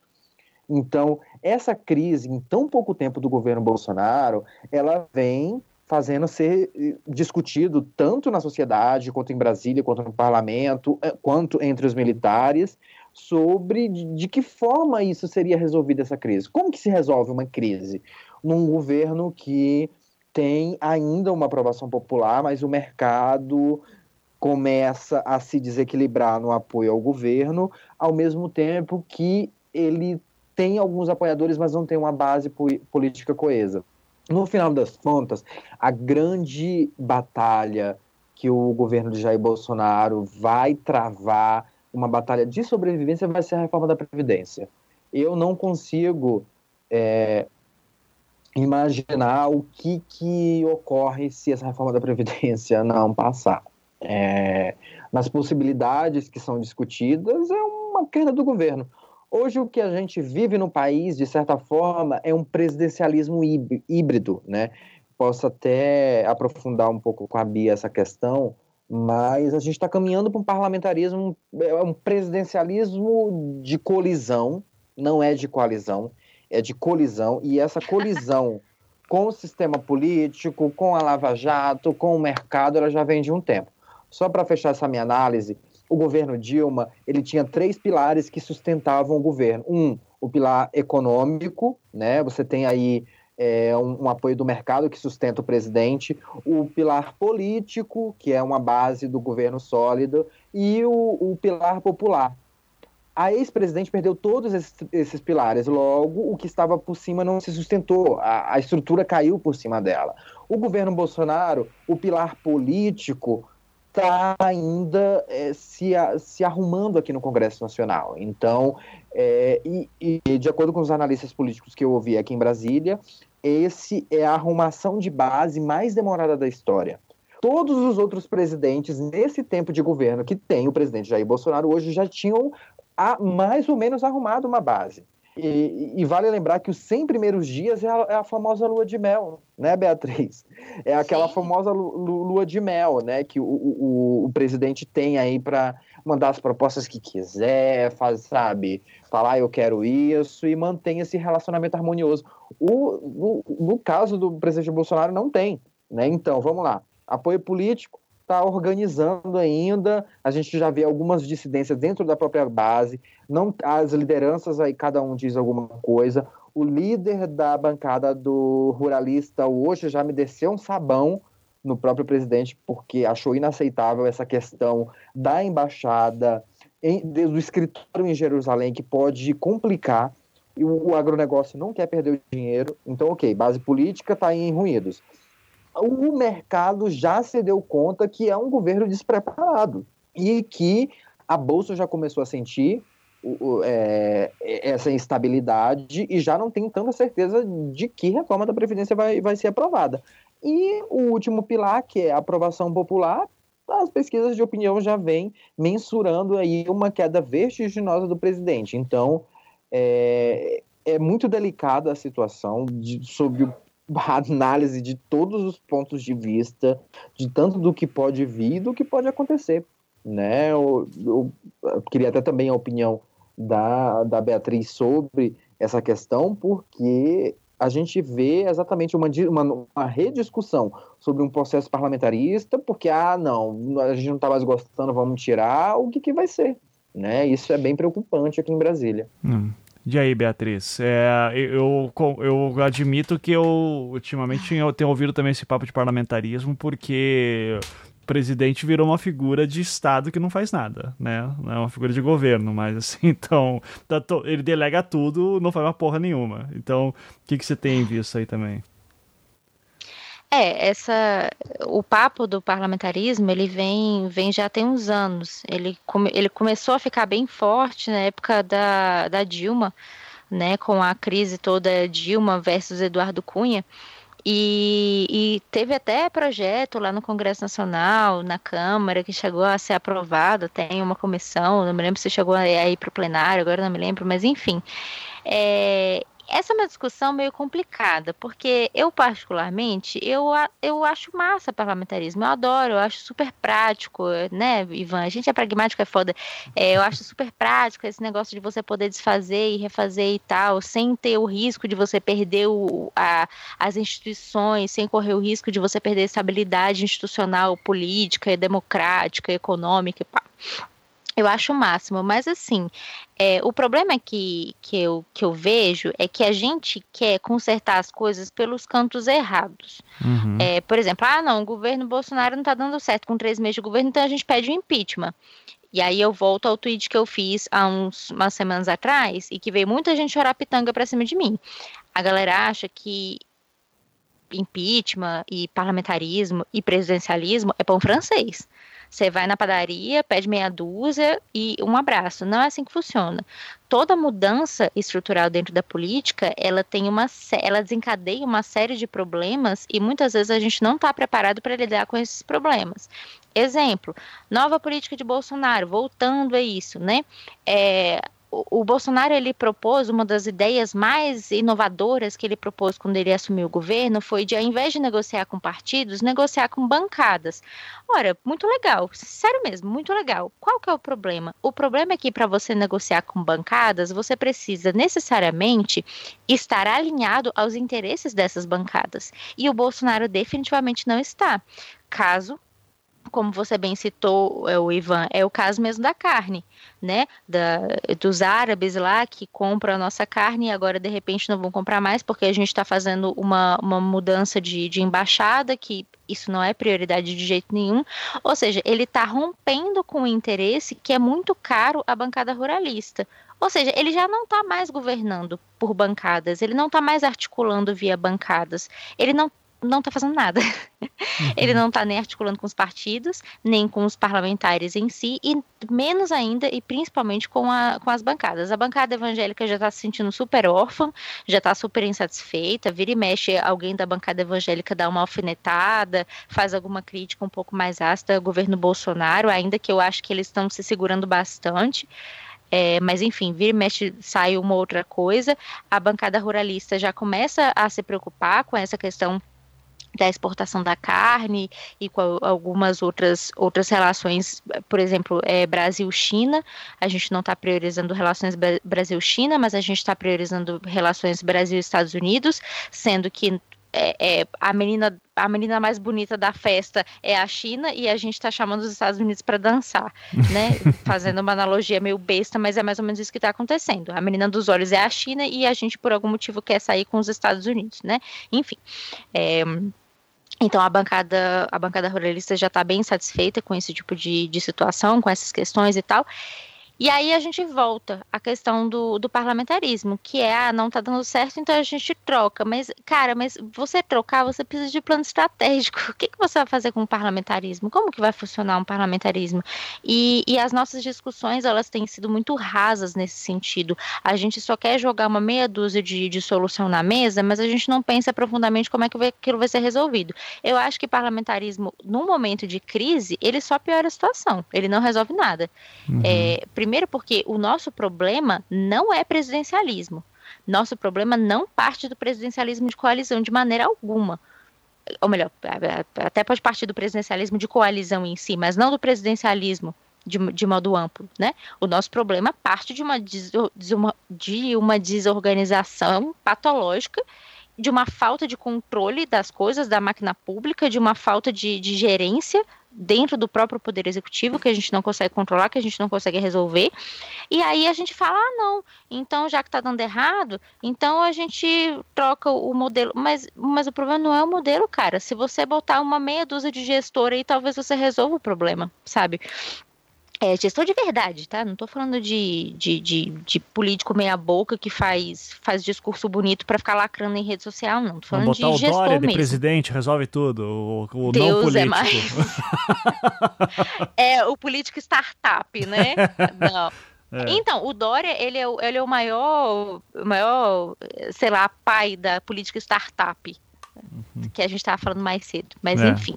Uhum. É, então, assim, eu não acho que resolva, não acho que funcione, não acho que essa seja a solução. Eu acho que o nosso problema ele parte de gestão.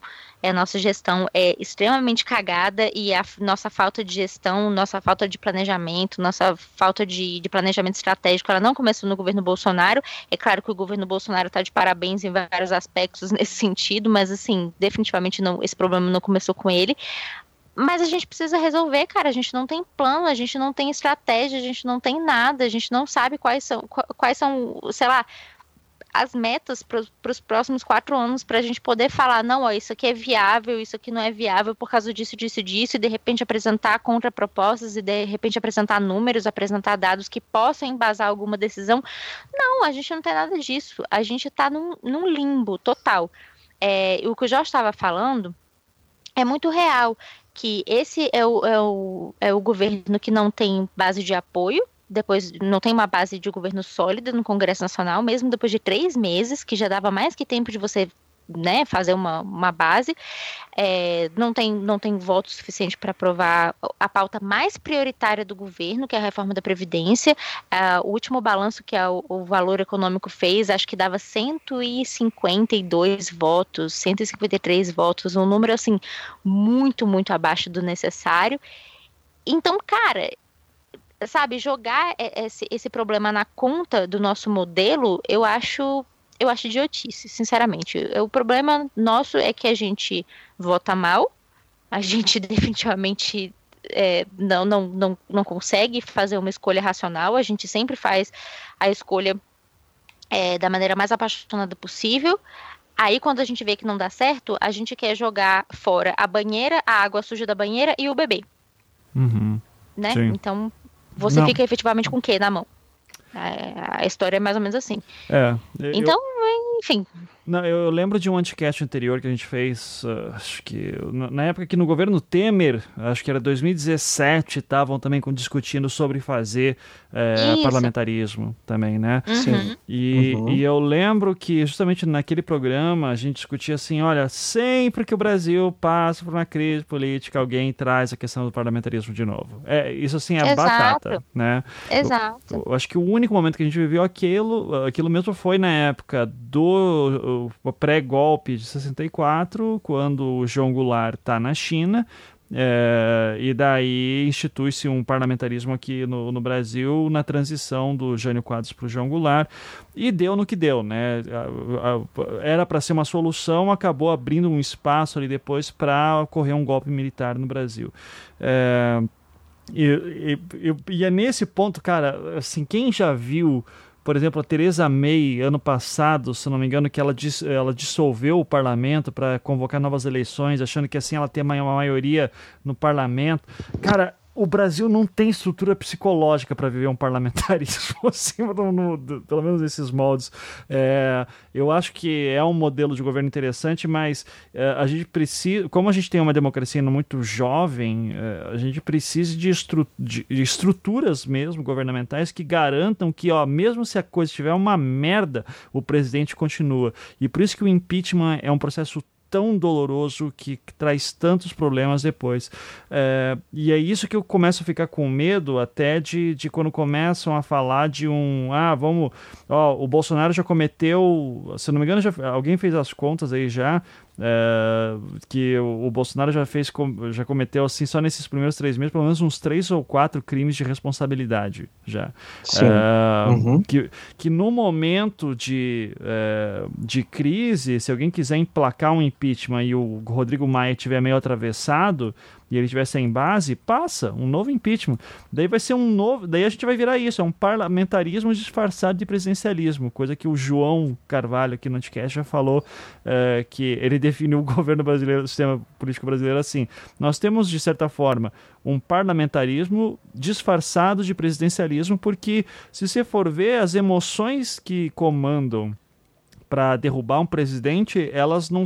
A gente teve um período de estabilidade é, do Itamar para até a Dilma, mas desde então é, não tem mais muito. A gente não vê mais aquela, aquela estabilidade que seria necessária no parlamentarismo para o governo andar. Tá tudo, fica tudo travado. E eu acho que o, o maior problema daí, Beatriz, não é apenas que a gente vota mal, mas é que tem uma porra chamada Lava Jato, né? Que, cara, passou o rodo no Brasil, assim. É, uhum. E que daí cria uma figura como o Moro, que, já dá alguns sinais aí de que quer se lançar como candidato à presidência em 22. É, e daí, daí você começa a imaginar como é que vai ser as eleições de 2022, né? É, Sérgio Moro, Luciano Huck, João Dória, Bolsonaro querendo ser reeleito, talvez, se aguentar até lá. Tabata Amaral. Tabata Amaral, não, ela não tem, ela não tem 35 anos, ela não pode. Tem nem idade, tadinha. ela não tadinha. Flávio Dino. Flávio Dino. Nossa. Oh, daí, daí, daí você começa a esquentar meu coração já, Jorge. Daí, né? Mas, é, mas assim, as previsões assim do que vai ser aquela eleição, a próxima eleição de 2022, que já tem que começar a ser pensada agora, né? o próprio Ciro Gomes deve tentar de novo, né, a Marina, talvez, os, de sempre ali, mas é ao que tudo indica, a gente está vendo assim. A, a, eu lembro uma vez, Jorge, a gente gravando alguns anticasts, aquela época que assim tava para cair a Dilma, ou a Dilma acabou de cair, e tava fazendo Sim. áudio pra caralho. Daí você vinha para cá e falava: Brasília está em chamas, e daí tá, tá pegando fogo. Eu, eu, a impressão que eu tenho é que Brasília já pegou fogo, a gente tá vendo as ruínas agora e tá vendo que a gente consegue construir aqui dentro. E daí aparece um maluco dizendo: Não, de novo, política agora, agora vai ser foda. E daí tá dando no que dá. E dizendo, gente, não tem nem cadeira para sentar, porque tudo pegou fogo. Né? Então. Eu tenho uma teoria nesse sentido, Opa, Viva. diga aí, Beatriz. O mundo acabou em 2012. Ah, eu gosto dessa. Gosto Todo muito. mundo morreu. A gente tá no inferno e this is the bad place. Brasília is the bad place demais, bicho, demais. Total. É. é eu só gostaria de, de Chega, fazer um apontamento, porque eu acho o mais preocupante do, do governo Bolsonaro ser tão ruim é porque a gente vai ficar carente de alguém, de um perfil. A gente vai ficar carente, o brasileiro vai ficar carente, porque o que vai acontecer na próxima eleição? Se esse governo se manter nesses quatro anos desse jeito que já apresentou, e o que a gente percebe é que não não tem muito sinal de que vai mudar, de que vai ter alguma mudança significativa de postura por parte do próprio presidente de seus filhos. A questão é que quando vai chegar em 2022, vai chegar qualquer vagabundo aí apresentando qualquer merda de proposta, vai jogar umas migalhas assim para a população e a gente vai estar satisfeito, porque esse governo foi tão ruim, tão sem projeto, o país vai chegar, eu acho que é os frangalhos na próxima eleição presidencial que pode abrir espaço até para, sei lá, para um, um, outro populista, para um, um, cara que vai chegar apresentando mais soluções fáceis, mais um, uma saída, é, às vezes até a mais autoritária, não sei, até hora que eu fico até pensando se é possível ainda piorar, mas sempre é, eu acho que o fundo do poço sempre acabe um pouquinho mais, mas a minha preocupação é exatamente essa, é que o, é, o, a, vai ficar tão órfão tão carente de, de, sabe, de ter alguém que, que a gente olhe na presidência e, e, tenha um pouco de esperança na política, de ter a esperança de que a política seja um, um agente transformador da, da realidade dura, de pobreza, de desemprego, de falta de tudo que tem nesse país, de revolta, mediante a situação econômica, de saúde, de educação, de tudo, que abra espaço né, para vir qualquer coisa aí na próxima eleição presidencial. Sim, é. Isso se não acontecer eh, do, do, sei lá, Bolsonaro não aguenta, pede pinico, renuncia, Mourão assume, e daí vai saber o que vai acontecer com o general no poder, porque vamos sempre lembrar, a gente conheceu o Mourão pela primeira vez na mídia, quando ele estava num congresso, sei lá, num evento qualquer e falou que ó, os, os militares têm que entrar para moralizar esse governo de novo. Né? Exato.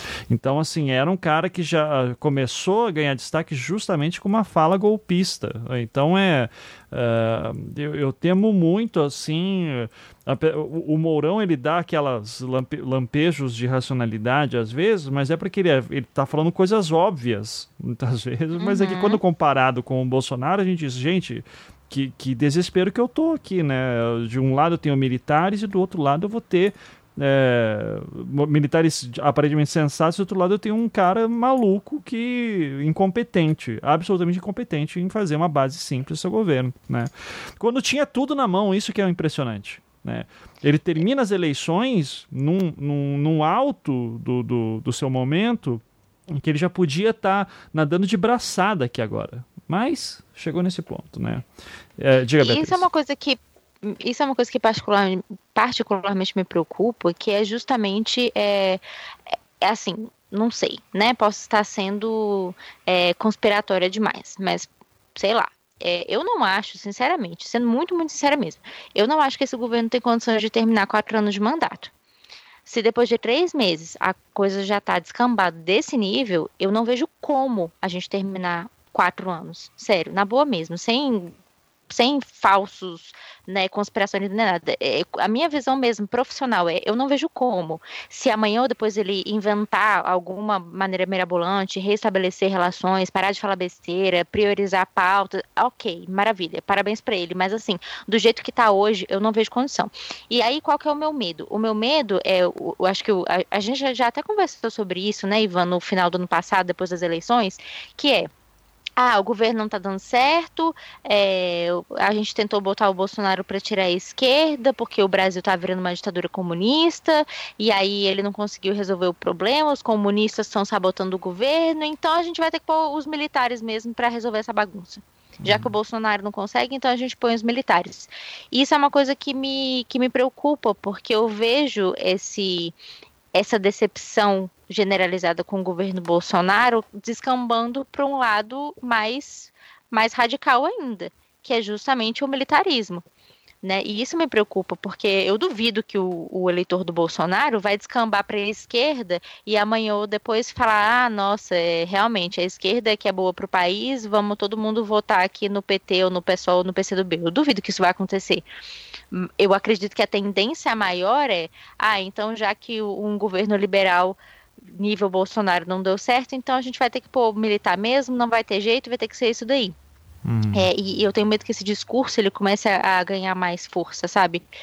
É, então, não sei, me parece que, mas ao mesmo tempo, me parece que quanto mais a, a esquerda, enfim, a oposição fica, fica apática, mas o governo Bolsonaro tem essa tranquilidade, porque também dá a sensação de que, ah, tipo assim, o governo não tá bom, mas a esquerda também não tá ocupando espaço nenhum, e não está mesmo.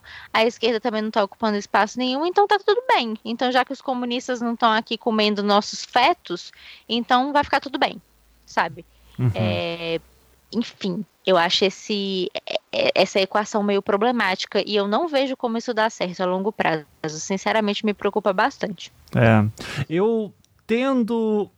Eu vou me arrepender de falar isso, assim, mas eu acho que, incrível que pareça, o que seguraria uma situação dessa acontecendo seria um. Vai, um Dória da vida, sabe? É, algumas dessas lideranças que estariam mais à direita, mais contra Bolsonaro, porque durante as eleições, famoso voto Bolsodória em São Paulo, né?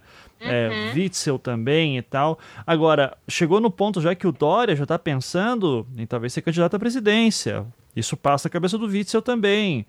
Se acontece um golpe, toda essa galera vai contra né? Porque, opa, peraí, vai tirar minha chance agora. A não ser que eles deem uma de Carlos Lacerda, que não é impossível também, de acreditar que não, os Bolsonaro, os militares entram aqui, resolvem a situação e depois devolvem pra gente.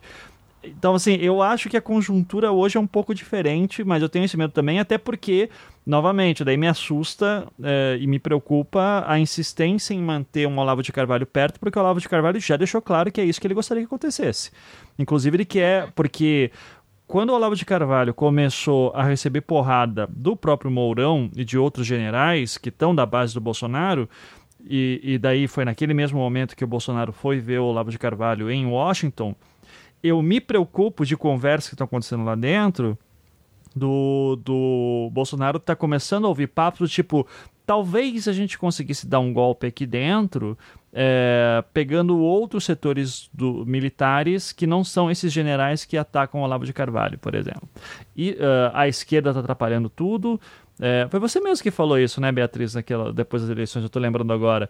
Que hum. o que a gente tinha que torcer era que a Câmara aprovasse tudo que o Bolsonaro queria para ele não se encher o saco e, e daí dar um, fechar o Congresso. Né? Exatamente. É, Exatamente. E, e, pelo andar da carruagem, que tudo indica que é isso que está acontecendo, que a Câmara vai travar um monte de coisa do Bolsonaro, porque ele, não, porque ele é incapaz de montar uma base, se ele quer ser uhum. um autoritário, para montar autoridade ele vai precisar do exército, mas o próprio exército não está embarcando nessa também. Então teria que achar uhum. setores militares que teriam interessados a isso, que é o que o Olavo de Carvalho quer que é o que o Olavo de Carvalho fala. Então, tudo isso daí, e, ou ainda, sei lá, uma articulação com os Estados Unidos, daí, daí, a, gente, daí a gente entra em teoria da conspiração, que, olha, sinceramente, eu não quero nem pensar agora, porque, né, vamos deixar o tempo correr nisso. Mas falando de golpes militares, né, acho que já para encerrar, eu acho que é importante a gente só citar sobre a questão do 31 de março que aconteceu, para quem não lembra, né, 31 de março, a data aí do, do golpe militar, na verdade foi 1 de abril, mas aí toda a discussão quando começa exatamente, blá, blá, blá. e daí o Bolsonaro diz que vai ser comemorado, né, porque foi quando acabou o comunismo no Brasil, quando os militares impediram o golpe comunista no Brasil, então foi um contra-golpe, foi uma contra-revolução, daí tem todos esses termos, né, não é golpe militar, é uma revolução na cabeça deles, e daí tem toda uma discussão de, não, foi um golpe sim, 64 foi um golpe, os próprios militares admitiam que era um golpe, admitiam que era uma ditadura, admitiam tudo isso. Uh, daí esse papo tomou a conta das redes sociais na semana passada, uh, inclusive daí em algum momento uma juíza acabou falando, determinando que as comemorações ou rememorações, depois como foram é, ressignificadas aí, renomeadas, é, elas tinham, elas estavam proibidas, e depois o Gilmar Mendes disse, não, pode comemorar mesmo porque é constitucional e tal. Uh, e daí, como, daí teve quebra-pau na Paulista, na, no, no, domingo, e enfim. O, tudo isso uh, foi bastante discutido para tudo que é lado. O meu foco que, que é é o tal do vídeo divulgado pelo Planalto do WhatsApp, porque isso foi uma coisa que pouca gente entendeu o que aconteceu exatamente, né? Jorge, você tá, você recebe as notícias do Planalto pelo WhatsApp? Você está é, assin tá, tá, assinado lá? É, sim, eu estava acompanhando, né, Ivan? É, o, que foi uma coisa estarrecedora, né? É, então vamos lá. Só, só, é isso, eu te pedi justamente isso. Explica pra galera, porque todo, muita gente se confundiu achando que estava no Twitter do, do Planalto e tal. Então explica exatamente como que aconteceu essa questão do vídeo comemorando. Tá. No, no, no fim de semana, né, precisamente no domingo, o, o Palácio do Planalto ele tem um grupo no WhatsApp, né? Na verdade, é uma lista de transmissão onde compartilha para os jornalistas é, vídeos, informações onde o presidente vai estar tá e coisas e tal. É, no fim de semana chegou esse vídeo, né, sem muitas informações, é, apenas é, com um texto muito curto falando que era um vídeo é, protagoni é, o protagonista né, do, do, que foi divulgado no WhatsApp do Planalto era um homem que aparece à frente da bandeira do Brasil agradecendo ao Exército pelo golpe militar de 64, né? Ele é um ator profissional é, espe especializado em propagandas, né? O nome dele é Paulo Amaral e ele afirmou ter sido contratado né, no último sábado para fazer esse comercial e ler um texto. Né? A história começou assim sem revelar se apoiava essas ideias expostas no vídeo ou o projeto político do presidente, ele disse que não tinha ideia do que seria feito e se ia dar algum problema, né? Essa foi a justificativa apresentada por ele. O, o ator, na época, ele não quis revelar quem teria contratado, né? E nem se, se ele teria recebido é, pelo serviço, né? No dia seguinte, ali na segunda-feira, é, saiu no, no Congresso em Foco o empresário assumindo aí, né, que tinha sido ele o responsável pela ideia, porque pagou, né, por esse vídeo, uma história muito mal contada, né, apareceu aí como sendo o autor do vídeo, né. É, o que ficou curioso nessa história era, e a dúvida que permanecia em Brasília, exatamente isso: quem teria pago é, da onde que se, se, teria sido dinheiro público, se teria sido o presidente, porque o vice-presidente em exercício, o Hamilton Mourão, que estava né, assumindo a presidência enquanto Bolsonaro estava em Israel, tinha dito que é, a decisão do vídeo tinha sido do presidente. Né? Então ficou aquela, que, aquela questão, quem era, se foi mesmo presidente, por que fez isso, se era dinheiro público. Aqui no Congresso Nacional a reação foi imediata, deputados da oposição, tanto a deputada Érica Cocai do PT quanto o deputado do PSOL Ivan Valente, eles pediram, apresentaram requerimentos para a convocação é, do general Alberto Santos Cruz para que explicasse exatamente né, da onde que tinha visto. Ou seja, então no mesmo dia, na terça-feira, que chegou esses requerimentos aqui no Congresso, solicitando a convocação do ministro, apareceu essa matéria aí do Congresso em Foco, com esse empresário que diz que é apoiador do presidente, assumindo aí a autoria, né? Uhum. Então, o que a gente viu aí nessa confusão é que essa polêmica foi, né, de, desse vídeo de quase dois minutos, o Palácio do Planalto falou que não iria se, pronunci se pronunciar, o que ficou muito feio, porque foi a própria resposta da comunicação do, do, do, governo foi uma resposta extremamente autoritária. O vídeo é esse e a gente não vai se se pronunciar. Simples assim, como se a questão ela fosse se resolver apenas com um ponto final ali deles, né? Uhum. Quando não é bem assim. Você tem é, apareceu um vídeo né, do, sendo divulgado por uma comunicação institucional do, do governo brasileiro saudando uma época né, que diz respeito à memória do, de, de, várias pessoas que têm famílias que foram torturadas, enfim, e que diz respeito à imagem do país. Né, tanto a imagem do país quanto a própria história. Né? O que a gente vê nessa polêmica infrutífera, tanto do ministro Ernesto Araújo quanto do presidente dizer que nazismo é de esquerda e de direita, é uma é de, de esquerda no caso, é uma clara tentativa de fraudar a história. Né? Enquanto a gente estava gravando aqui nessa quarta-feira, a gente já, já viu também o próprio ministro da Educação falando que os livros é, eles vão, vão sofrer algumas modificações para que eles contem a verdade, entre aspas, aí para o ouvinte que não está vendo minhas, meus dedinhos, é, para que eles contem a verdade sobre a época do golpe militar. Ou seja, a gente vê aí uma clara tentativa capitaneada pelo presidente e seus asseclas, o ministro das Relações Exteriores e o ministro da Educação, de tentar reescrever a história com base numa fraude.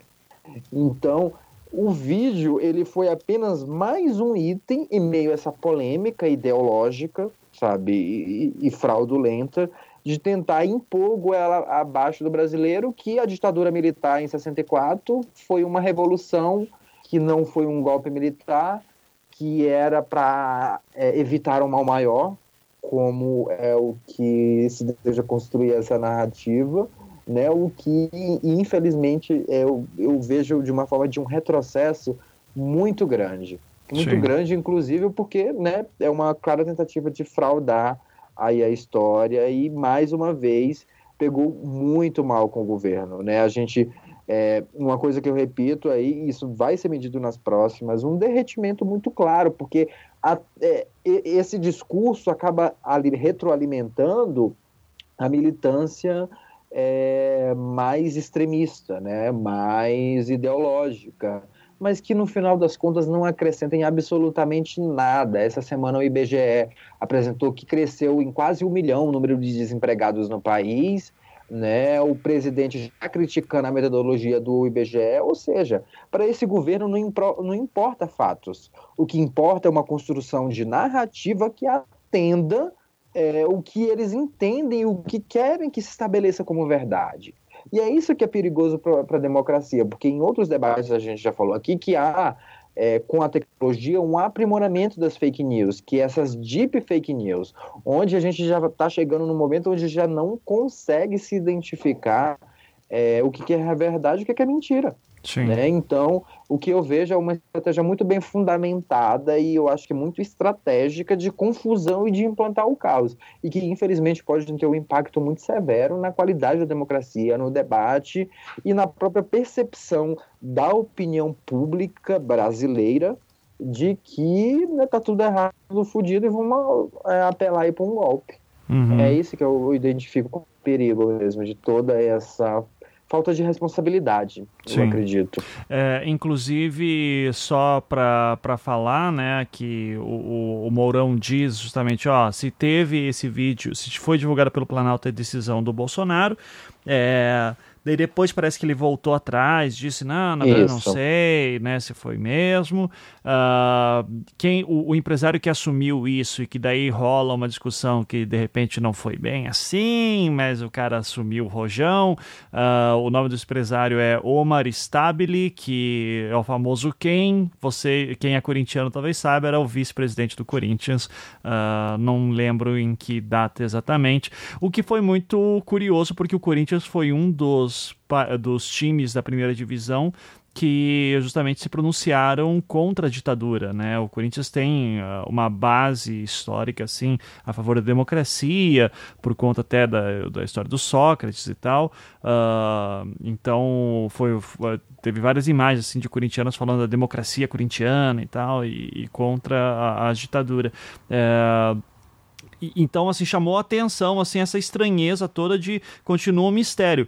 Quem produziu o vídeo, com financiado como e como que esse daí, isso daí foi parar uh, no WhatsApp do Planalto, sendo que depois foi compartilhado pelo Eduardo Bolsonaro, se eu bem me lembro, né? Ou, ou pelo Flávio. Uh, mas foi por um dos filhos. O Bolsonaro compartilhou daí uh, no Facebook dele, se eu bem me lembro. É, então ficou esse estranhamento tipo, ok, quem que fez isso? Porque se foi, se passou de fato pelo Bolsonaro, é mais um crime de responsabilidade que passa, que vai para conta dele, né? Junto com o Golden Shower, junto com outras peripécias aí que ele já está fazendo. Então, uh, assim, munição para um impeachment já tem. Né? Se, se, basta perder apoio popular e Câmara, assim, é, porque já tem causa para isso. É, é, foda, viu? Então, é, Beatriz, sobre tudo isso, algum comentário também? Algum adendo que a gente não pegou? É, sobre esse caso específico do, do vídeo, eu acho que o Jorge já, já matou super bem, não, não acho que não tem mais nada a acrescentar, não. E, e eu acho assim. É, há que se entender também se foi feito pelo Planalto, né, por quem e tal, e a troco de quê, né? Eu vejo umas, umas tentativas difusas de fraudar a história e, assim, é, me parece um pouco estranho, porque ao mesmo tempo eu não, ve, não consigo entender uma, uma linha de raciocínio nisso, o que, que eles querem a, a curto prazo, a, a médio prazo, a longo prazo, beleza, até dá para entender, mas assim, num curto prazo de, de praticidade mesmo, é, eu tenho uma certa dificuldade. Então, é, me parece uma, uma tentativa meio, meio, arbitrária e num momento totalmente inapropriado é, de, de, de, construção de governo, de construção de base, ficar cismando em, em narrativas é, polêmicas, né? Eu digo polêmicas porque eu estou tentando suavizar, mas enfim, né? É, narrativas mais totalmente desnecessárias nesse sentido, quando é claramente uma série de políticas públicas que a gente deveria estar pensando e não estamos, né? Uhum. Então, mas eu acho que o Jorge já falou super bem, nada mais acrescentar sobre esse assunto. Então, beleza. É, não podemos encerrar sem citar justamente também né, do, toda a discussão sobre nazismo de, de, de esquerda, é, sendo Bolsonaro estando em Israel nesse momento, indo para o Memorial do Holocausto. No Memorial do Holocausto, falar, falando de nazismo como uma ideologia de extrema direita e ele falando em loco, tipo, não, não tenho dúvidas que é de, de esquerda o nazismo. Todos os historiadores e judeus ficando malucos nesse sentido. Uh, inclusive judeus já, rabinos, começando a se pronunciar contra isso, uh, contra essa postura do Bolsonaro também. Uh, e logo em seguida também, o, quando tem toda a questão do, do escritório em Jerusalém, uh, o pessoal começa, o Hamas solta uma nota contra a decisão do governo brasileiro e daí o Flávio Bolsonaro posta uma foto de um cara segurando a bandeira da Palestina no meio de fogo e dizendo vocês que se explodam né, no Twitter. É, e, e, fica por isso, que é de uma diplomacia maravilhosa, né? Realmente a galera tá de sacanagem com isso. É, e tudo isso só para deixar o pessoal até um pouco mais é, tranquilo, porque começou a ter essa discussão de ah, mas será que isso vai atrair, vai colocar o Brasil na rota de ataques terroristas, uh, de, de jihadistas tal? É, é sempre bom dizer, o Hamas, ele, é, assim, é uma organização política que que já financiou ataques terroristas contra o Estado de Israel. Daí tem toda a discussão sobre a questão de terrorismo ou se é uh, resistência porque é território ocupado. É, então a questão da Palestina não é uma questão que se resolve num tweet, uh, não cabe num tweet de forma alguma, é muito mais complexo. O Estado de Israel é um Estado terrorista também, uh, tem que sempre ser colocado isso em perspectiva. Uh, um dos maiores promovedores de terrorismo de Estado no mundo, financiados pelos Estados Unidos também. o Oriente Médio é muito complicado, mas sobre a questão do Hamas em específico, ele é uma organização política uh, focada em ações regionais. Então, ele não é conhecido por fazer atentados em outros países, né? E mesmo que fosse, não, é, o, o, seu alvo geralmente vai ser, quando isso, esse tipo de ação ocorre, é contra o Estado de Israel. É, o, o medo que pode acontecer, isso é impossível de prever, é que esse tipo de ação passe a influenciar grupos uh, terroristas como Al-Qaeda, Estado Islâmico, uh, que podem começar a colocar o Brasil como um símbolo também a ser combatido uh, por estar apoiando o Estado de Israel. E, e daí é foda, né? O que, que o Brasil ganha com isso, né? O que a gente está ganhando com isso? Para que fazer isso? A quem agrada e para que, que serve? Então, é, fica tá entrando numa seara que honestamente eu não sei como vocês lobistas aí Beatriz eu, quando vocês olham essas coisas eu imagino para que que isso está acontecendo tipo, é tipo isso é. é tipo isso a gente trabalha no, no campo da da política como prática mesmo, da política como resolução de problemas, e ao contrário do que muita gente acha, né, a gente não está saindo por aí distribuindo dinheiro para ninguém, a gente está tentando resolver situações, a gente está tentando resolver, resolver entraves. É, o lobista trabalha essencialmente com conflito o dia inteiro, só que esses conflitos eles têm razão de ser na grande maioria das vezes e eles têm uma resolução por base no, no, no, diálogo, da articulação e tudo mais.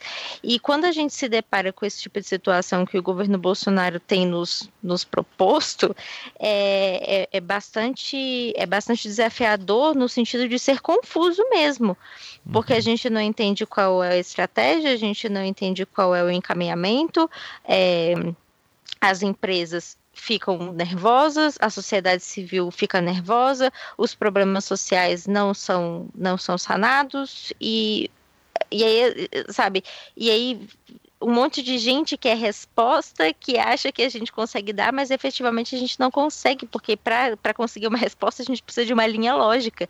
E, é, e não existe essa linha lógica, né? Uhum. Então é, é frustrante, sinceramente, é frustrante. É. Eu acho que, que eu nunca no meu pouquíssimo tempo de vida, acho que eu nunca presenciei uma, um embrólio político tão, tão difícil de entender e tão difícil de explicar nesse sentido, porque simplesmente não, não parece haver um planejamento estratégico, não parece haver nada, não parece haver nada. Parece um, um grande show de arbitrariedades, tipo, todo mundo jogando um monte de bolas para todos os lados e vendo onde é que cai. E quando cair, depois a gente vê. Só que não é assim que funciona, né? É. É, isso tende a trazer consequências mais graves a, a curto, a, a, médio e longo prazo, né? Então, é. Complicado, tá complicado. Inclusive, extremamente ofensivo quando dizem que o governo Bolsonaro parece uma reunião de centro acadêmico, porque centro acadêmico é muito mais organizado e tem pautas muito mais definidas, tá? É, é Não, bom. com certeza, com certeza. Eu já, fui, eu já fui de Grêmio Estudantil, bicho. Quando começava a ficar bagunçado, o presidente dava uns gritos, pronto, tava tudo certo. Nem isso tá acontecendo nesse governo. Não tem ninguém para dar uns gritos. É. Eu, eu, acho que o, o governo Bolsonaro ele precisa de uma figura materna, ele precisa de uma mãe, uhum. sabe? Pra, pra, pra, sei lá, pra dar um grito e falar, vambora, menino, vamos, vamos, sabe? Sim. Alguém para fazer isso, porque não tem e é muito bagunçado, cara. É só muito bagunçado. É, exato.